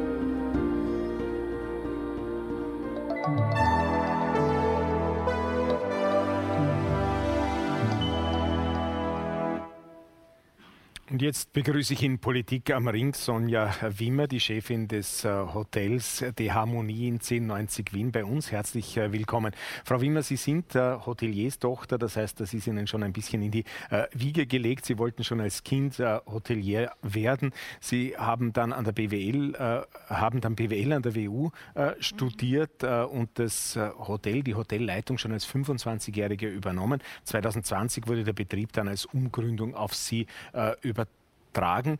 Äh, nur so nebenbei sagen wir, dass Sie auch ähm, Mutter einer zweijährigen Tochter sind äh, und äh, Triathletin. Das heißt, äh, das Durchhaltevermögen vielleicht und die äh, Kondition, äh, das, ähm, das wohnt Ihnen auch inne gewissermaßen. Ähm, wir haben vorhin die Frau Peter gesehen vom Weißen Rössel im Salzkammergut. haben Sie sie im Vorjahr ein wenig beneidet als Besitzerin und ähm, für, äh, Geschäftsführerin eines Stadthotels? Erstmals ganz herzlichen Dank für die Einladung und es freut mich, dass ich heute über meine Erfahrungen in den letzten sehr schwierigen Monaten sprechen darf. Ähm, das Weiße Rössel liegt wunderschön am Wolfgangsee und wir haben natürlich in die Ferienhotellerie rübergesehen und haben uns mit ihnen mitgefreut und es war für uns ein Zeichen der Zuversicht, dass Tourismus wieder möglich ist. In der Stadthotellerie hat es einfach nicht diesen Schwung bekommen, weil wir sehr viele Touristen aus dem internationalen Bereich bei uns zu Gast haben. Mhm. Ähm, wir haben heute schon gehört, äh, wie wichtig äh, das Thema Kurzarbeit war, wie wichtig äh, insgesamt auch äh, verschiedene Förderungen waren. Ähm, trotzdem möchte ich Sie jetzt fragen, wie haben Sie es selber persönlich empfunden, einfach äh, diese, diese Förderungen und diese Unterstützungen, die Sie bekommen mhm. haben und wie ist die Abwicklung gelaufen? Äh, mhm. War das immer friktionsfrei, beziehungsweise hätten Sie sich da im Nachhinein etwas anderes gewünscht? Mhm. Also Zuerst möchte ich betonen, dass die wirtschaftlichen Hilfen und die Kurzarbeit äh, sehr entscheidend und wichtig für uns waren. Das war ein positives Zeichen, an das wir uns auch in den ersten Tagen und Wochen geklammert haben. über die Förderungen möchte ich gern getrennt sprechen. Es gibt einerseits die Kurzarbeit, Äh, wir haben auch 60 äh, Prozent unserer Mitarbeiter in die Kurzarbeit übernommen. 40 Prozent von den 40 Prozent der Mitarbeiter mussten wir uns leider trennen, weil wir in dem Moment keine wirtschaftliche Perspektive hatten. Ich war in der Situation, dass wir eine Umgründung hatten, dass ich seit 01.01.2020 Eigentümerin war und wenig liquide Mittel hatte und die ohne der Aussicht einer konkreten Förderung auch sehr rasch aufgebraucht sind. Mhm. Die Kurzarbeit, die konnten wir implementieren. Die ersten bürokratischen Hürden, die haben wir gemeistert. Und dann war die Kurzarbeit für uns eine sehr verlässliche und stabile Unterstützung, wo wir auch die zeitliche Perspektive hatten und wussten, nach fünf bis sechs Wochen bekommen wir dieses Geld aufs Konto. Der Teil, der nach 15 Monaten für uns einfach sehr schwierig geworden ist, 15 Monate der Schließung, Betretungsverbot, kein wirtschaftliches Ergebnis, ist, dass wir 25 Prozent der Kosten selbst tragen müssen. Und das ist bei zwei Monaten in Ordnung, bei drei Monaten, bei 15 Monaten ist das wirklich eine Herausforderung, die fast nicht zu schaffen ist ohne den weiteren Förderungen. Der zweite Teil ist der Umsatzersatz, der Verlustersatz, der Ausfallsbonus. Der Umsatzersatz war eine entscheidende Hilfe für uns. Allerdings aufgrund der Umgründung hatten wir keine Umsätze aus dem Jahr 2019. Wir hatten keine Berechnungsbasis, was uns wie 10.000 andere zu einem Sonderfall machte. Und wir mussten vier Monate auf das Geld warten. Hätten wir gewusst, dass wir in vier Monaten das Geld bekommen, dann hätten wir mit unseren Partnern, mit der Bank sprechen können, dass wir das Geld erhalten. Aber es war für uns wie eine Blackbox. Wir haben in die COFAG Informationen geliefert. Wir haben einen Status bekommen, der wiederholt verändert wurde. Gleiche Unterlagen wurden immer wieder angefragt. Und wir hatten wirklich das Gefühl, es ist eine Odyssee, die nicht enden wird, weil wir keine Perspektive hatten. Die große Bitte an die Politik, die wirtschaftlichen Förderungen, bitte verlängern Sie sie und verlängern Sie sie bitte nicht zwei Wochen, bevor die bestehenden Förderungen ablaufen. In zwei Wochen können wir nichts an Sicherheit auf die Beine stellen. Das ist für uns sehr, sehr bedrohlich. Mhm. Eine weitere Bitte hätte ich an die Politik, dass wir auch die Förderungen bis März 2022 verlängern. Jänner, Februar, März, das sind für uns die allerschwierigsten Monate im Jahr. Wir haben hier nicht die Möglichkeit, momentan Reserven aufzubauen. Wir sind wirklich am 31.12. mit den Umsätzen, die wir jetzt machen. Und wir können nicht planen, weil wie der Herr Kettner gesagt hat, ist es alles extrem kurzfristig. Mhm. Ich habe jetzt in diesem Monat im Juni 35 Prozent Auslastung. Wir sind sehr glücklich, sehr dankbar dafür, dass sich etwas tut. Es stimmt uns positiv, wir können wieder arbeiten. Allerdings haben wir im Juli 5 Prozent stehen und wir haben keine Ahnung, wie sich der Sommer für uns entwickeln wird. Mhm. Ähm, was Ihre Forderungen an die Politik betrifft, äh, wollen wir vielleicht ganz kurz äh, auf das gleich eingehen, damit wir das nicht äh, vergessen. Das wäre fatal. Bitte, äh, wer möchte beginnen? Aber bitte in aller Kürze angesichts der fortgeschrittenen Zeit. Äh, mhm. Dankeschön. Also ich möchte da gleich äh, hier in dieselbe Kerbe auch schlagen äh, wie Sie, denn äh, auch die äh, Rösselwirtin hat es ja gesagt, wenn, Hil wenn, wenn, wenn, Hilfszahlungen nicht kommen, man dann ähm, nicht weiß, wann oder mehrere Monate auch warten muss, bis etwas überwiesen wird.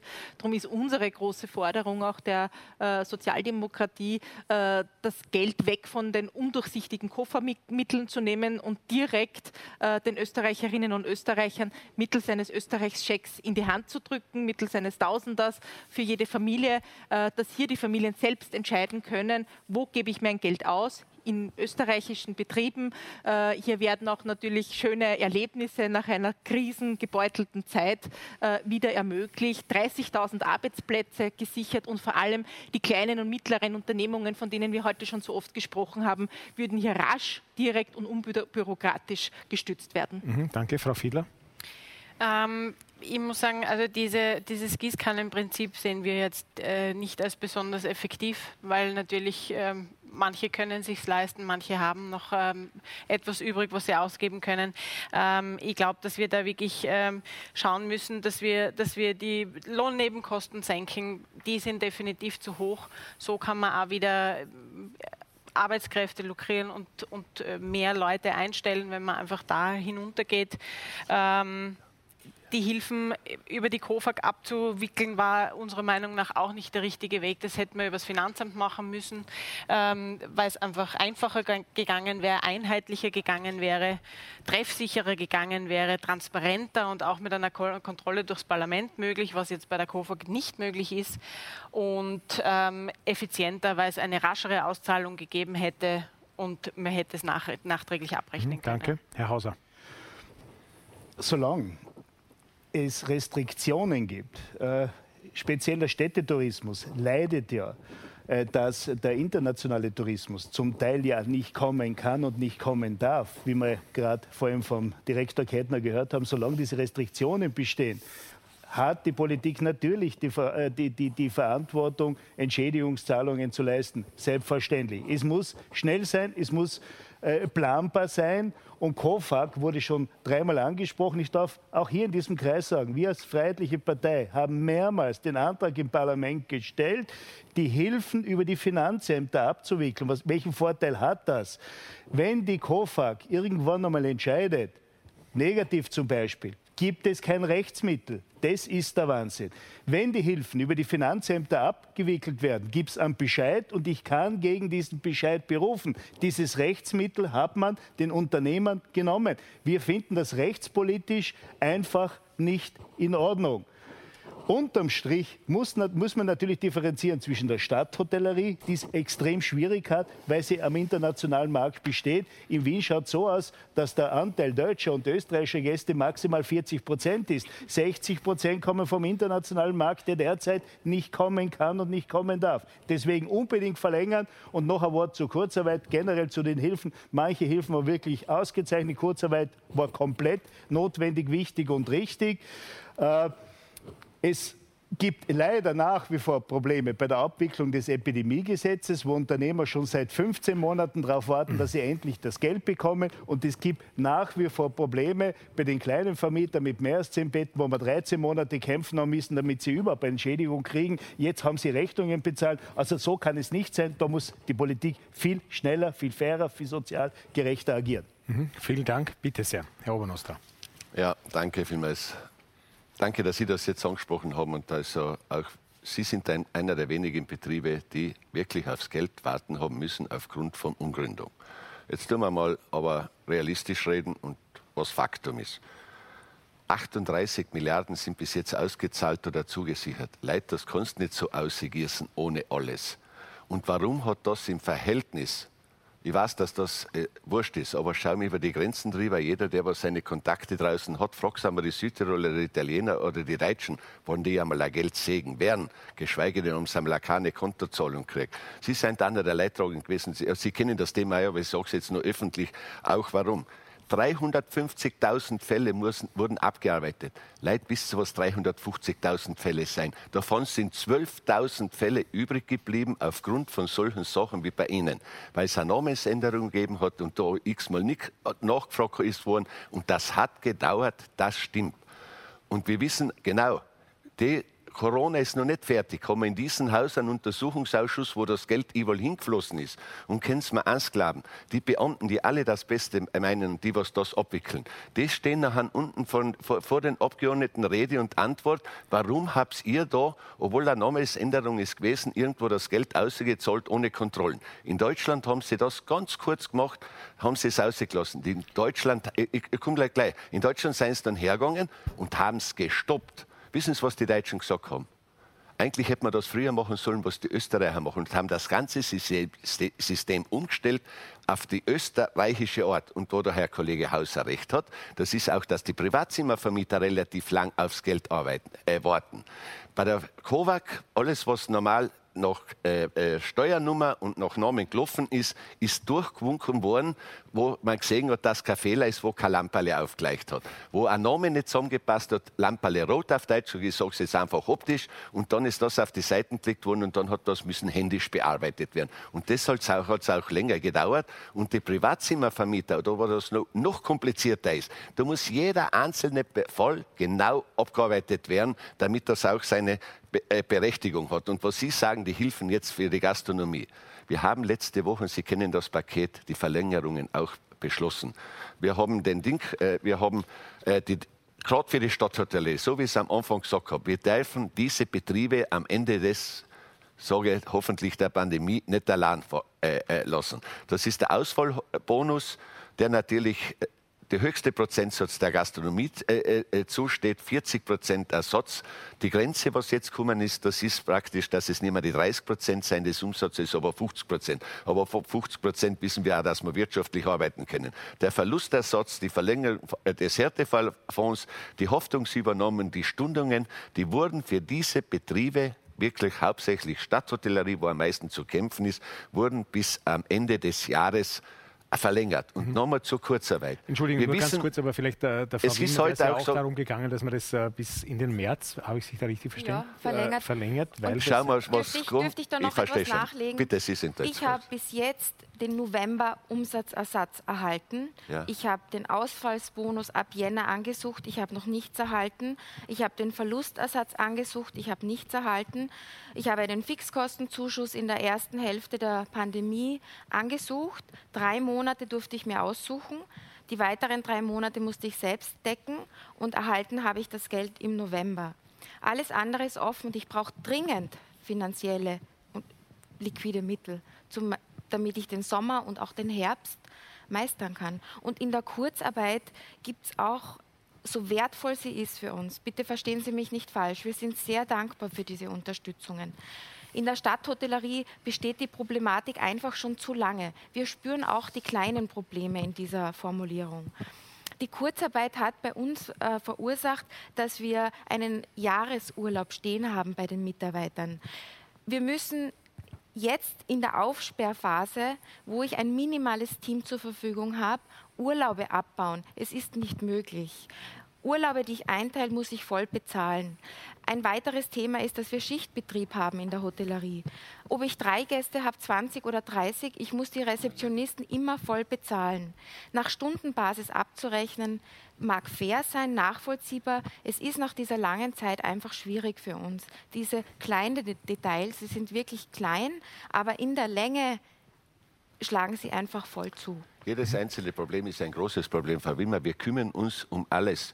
Wirklich, es wird das Beste versuchen. Geben Sie uns nach Ihrer, dieser äh, äh Aufzeichnung, also zumindest nach dieser, okay. dieser Sendung, Ihre Daten. Das wir kümmern uns um jeden einzelnen Fall, der an uns herangetragen Danke wird. Das ist schon ein, ein gutes Danke Ergebnis. Ja. Äh, vielleicht bleiben wir noch bei Ihnen, Frau Wimmer, und äh, versuchen wir aber trotzdem jetzt wieder von den Detailproblemen ein bisschen wegzukommen und noch mhm. abschließend in Richtung Zukunft auch zu schauen, nämlich in Zukunft der, des Tourismus und der Hotellerie mhm. insgesamt. Wie wird sich denn Ihrer Einschätzung nach der Tourismus nach Corona ändern? Äh, man kann ja wohl jetzt schon sehen und merken, dass sich die Herkunft, die Struktur, ähm, die Ansprüche der Gäste äh, geändert haben. Wir haben ja gesehen, äh, viele Märkte sind ja im Moment äh, überhaupt gar nicht vertreten. Asien, äh, Amerika, das gibt es gar nicht. Aber äh, in, mittelfristig ähm, in dieser Zukunft, was sehen Sie dafür auf die, auf die Stadthotellerie zukommen? Ich glaube generell, dass den Tourismus nach Corona und in der Zukunft ein Sicherheitsbedürfnis prägen wird. Wir alle haben das gelernt in der Pandemie und ich glaube, das wird uns kurz- und mittelfristig oder sogar noch länger begleiten. Und ich glaube, dass dieses Thema massiv die Reiseentscheidungen äh, beeinflussen wird. Im ersten Schritt glaube ich, kurz- und mittelfristig werden EU-Bürger in EU-Ländern reisen, aufgrund der hoffentlichen Implementierung des digitalen Covid-Zertifikats. Das spricht die gleiche Sprache, das gibt die gleichen Regeln vor, das gibt Orientierung. Ich glaube, dass Fernreisen daher gemieden werden. In den EU-Ländern habe ich den Eindruck, wenn ich Flugpläne studiere, dass kleinere Flughafen angeflogen werden. So werden die Hotspots einfach entflechtet, die Massen werden aufgeteilt.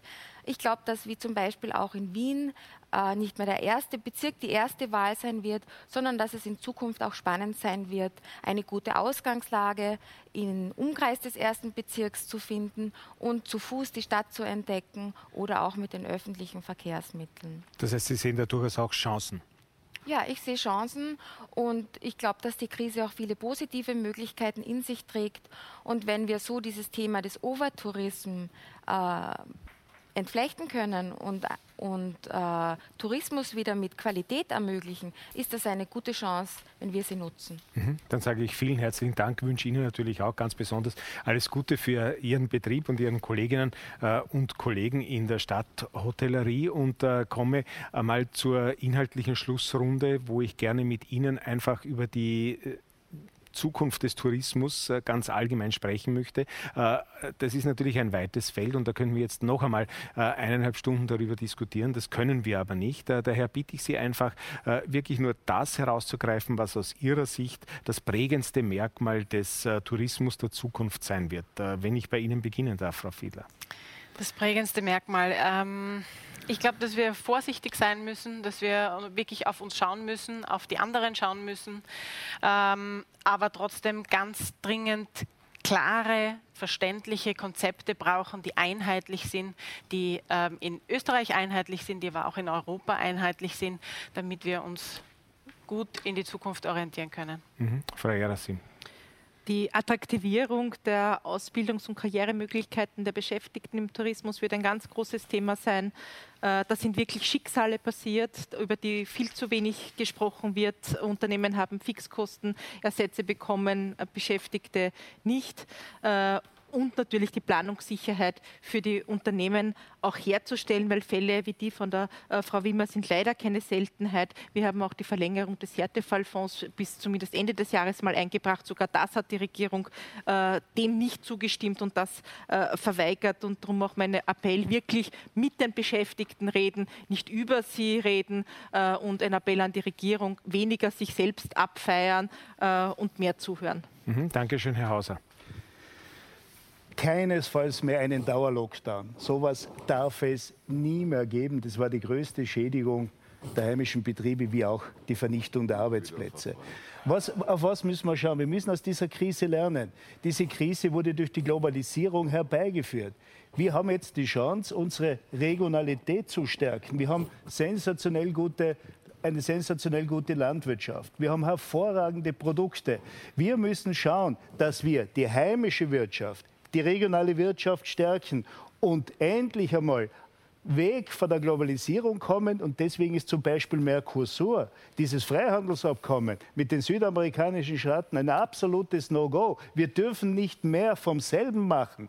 Wir müssen das tun, was wir am besten können, nämlich eigene Produkte herstellen, produzieren und die gesamte Bevölkerung vom Tourismus, wie ich gerade vorher schon erwähnt habe, endlich wieder vom Tourismus mit profitieren lassen, damit die Akzeptanz steigt. Und wir dürfen nicht zuschauen, dass internationale Gelder, die Angst vor der Inflation haben, bei uns in Grund und Boden etc. veranlagt werden. Dafür ist mir und ist uns, ist uns unsere Landschaft zu schade. Vielen herzlichen Dank, äh, Frau Nesser. Das hätte jetzt äh, fast von Ihnen eigentlich kommen können. Das wäre jetzt wahrscheinlich eine längere Diskussion, aber es waren ein paar Punkte dabei, wo ich sicher was abgewinnen kann. Ich glaube, um es jetzt kurz machen, äh, für die Zukunft von unserem Tourismus braucht es zwei Sachen. Erstens, wir müssen die Vorerkrankung, ich nenne es jetzt mal Vorerkrankung der Branche, dringend angehen, weil Probleme in der Branche schon ewig liegen geblieben sind, die äh, gerade Corona uns gezeigt haben, dass da dringender Handlungsbedarf besteht. Und zweitens, wir müssen unseren Tourismus krisen- und zukunftsfit bekommen. Äh, wir müssen an wenn wir einen ökosozialen Tourismus wollen, dann heißt es, wir brauchen einen Tourismus, wo die Bevölkerung davon profitiert, wo die Natur nicht darunter leidet und wo wir Wertschöpfung äh, produzieren im Sinne von Qualität versus Quantität. Mhm. Herr Obernoster. Gut, äh, danke. Möchte ich jetzt nicht wiederholen, was jetzt gesagt ist worden, kann ich nur beipflichten. Ich sehe für den Tourismus wirklich eine positive Zukunft. Man muss aus solchen Situationen und Krisen immer lernen. Äh, wir sollen nicht tun, als wenn was ich, was übermorgen wieder was kommt. Wir wissen, vor 100 Jahren circa war es das letzte Mal in dieser Form. Äh, man soll die Lehren daraus ziehen. Die anderen Probleme sind heute hier angesprochen worden. Äh, und ich sage einfach, Österreich ist ein Tourismusland. Es hat auch gesehen in dieser Wertschöpfung jetzt, was fehlt, wenn der Tourismus nicht stattfindet ist doppelte so viel wie in andere vergleichbare Länder. Unsere, wie gesagt, Anteil am BIP ist halt einmal doppelt so groß wie in anderen Ländern. Das, glaube ich, ist jetzt auch einigen bewusst worden. Und dass man natürlich schaut, das Heimische zu stärken, dass, dass man nicht soll den Lebensmittel in den Kreis schicken in der Welt, sondern schauen, wir das eigene und Gute zu verbrauchen. Das glaube ich, das ist wieder ein eigenes Thema. Die guten Wirte und Hotelier machen das sowieso schon. Ne? Und die werden schon die anderen motivieren, dass das auch ist und dass das passt. Wie gesagt, ich schaue positiv in die Zukunft für den Tourismus. Wir werden das wieder in den Griff kriegen. Und das mit den Mitarbeitern, sage ich ganz ehrlich, wird wahrscheinlich einer der größten Herausforderungen mhm. sein. Nicht nur für unsere Branche, sondern für alle Fachkräfte, was da sein, dass wir das ordentlich in den Griff kriegen. Und äh, etwas wird es uns auch gelehrt haben. Tourismus und Qualitätstourismus hat auch seinen Preis, der damit zusammenhängt. Und dass wir da mit dem Preis nicht dort sein, wo ein Qualitätstourismus und heimische Produkte und alles zum Abdecken kann, das muss uns klar sein. Der wird auch seinen Preis haben. Ansonsten wenn ich nochmal auf die Welt komme, wäre ich nochmal Touristiker. So vielen herzlichen Dank. Eine abschließende Frage habe ich ja trotzdem noch an Sie alle, äh, nämlich wo Sie heuer im Sommer Ihren Urlaub verbringen werden. Äh, Herr Obernostra, ich nehme an, bei Ihnen äh, wird es der eigene Betrieb sein oder äh, gönnen Sie sich auch ein paar äh, Tage irgendwo anders?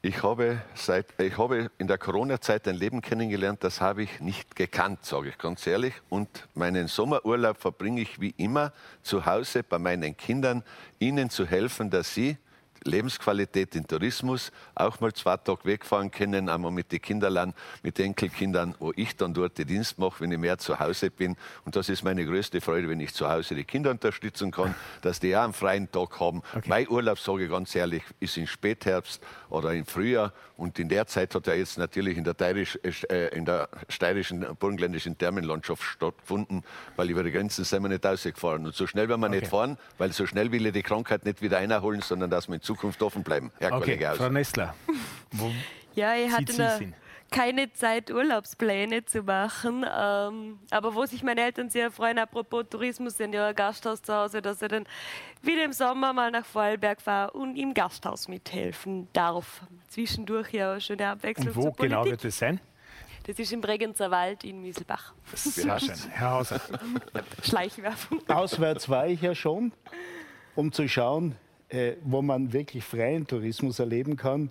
Und im Sommer, Aha, den verbringen natürlich in unserem wunderschönen Osttirol und in Tirol, Nationalpark Hohe Tauern, schwer zu empfehlen. Vielen Dank. Das stimmt. Ja, als Mama bin ich dann schon an die Ferienzeit noch gebunden, um in den Urlaub zu fahren. Und äh, wir fahren äh, dieses Jahr wieder in Salzkammergut. Dankeschön, Frau Filler. Als Kärntnerin natürlich im wunderschönen Kärnten mit meiner Familie an einem See. Dann wünsche ich Ihnen allen äh, einen schönen Sommer. Meine Damen und Herren, auch Ihnen. Das war ja die letzte Sendung äh, vor der Sommerpause. Wir kommen dann am dritten Montag im September wieder. Ich wünsche auch Ihnen äh, einen erholsamen und schönen Sommer, wo immer Sie ihn verbringen werden. Und ich hoffe, Sie sind dann im September wieder dabei. Bleiben Sie wie immer gesund. Auf Wiedersehen.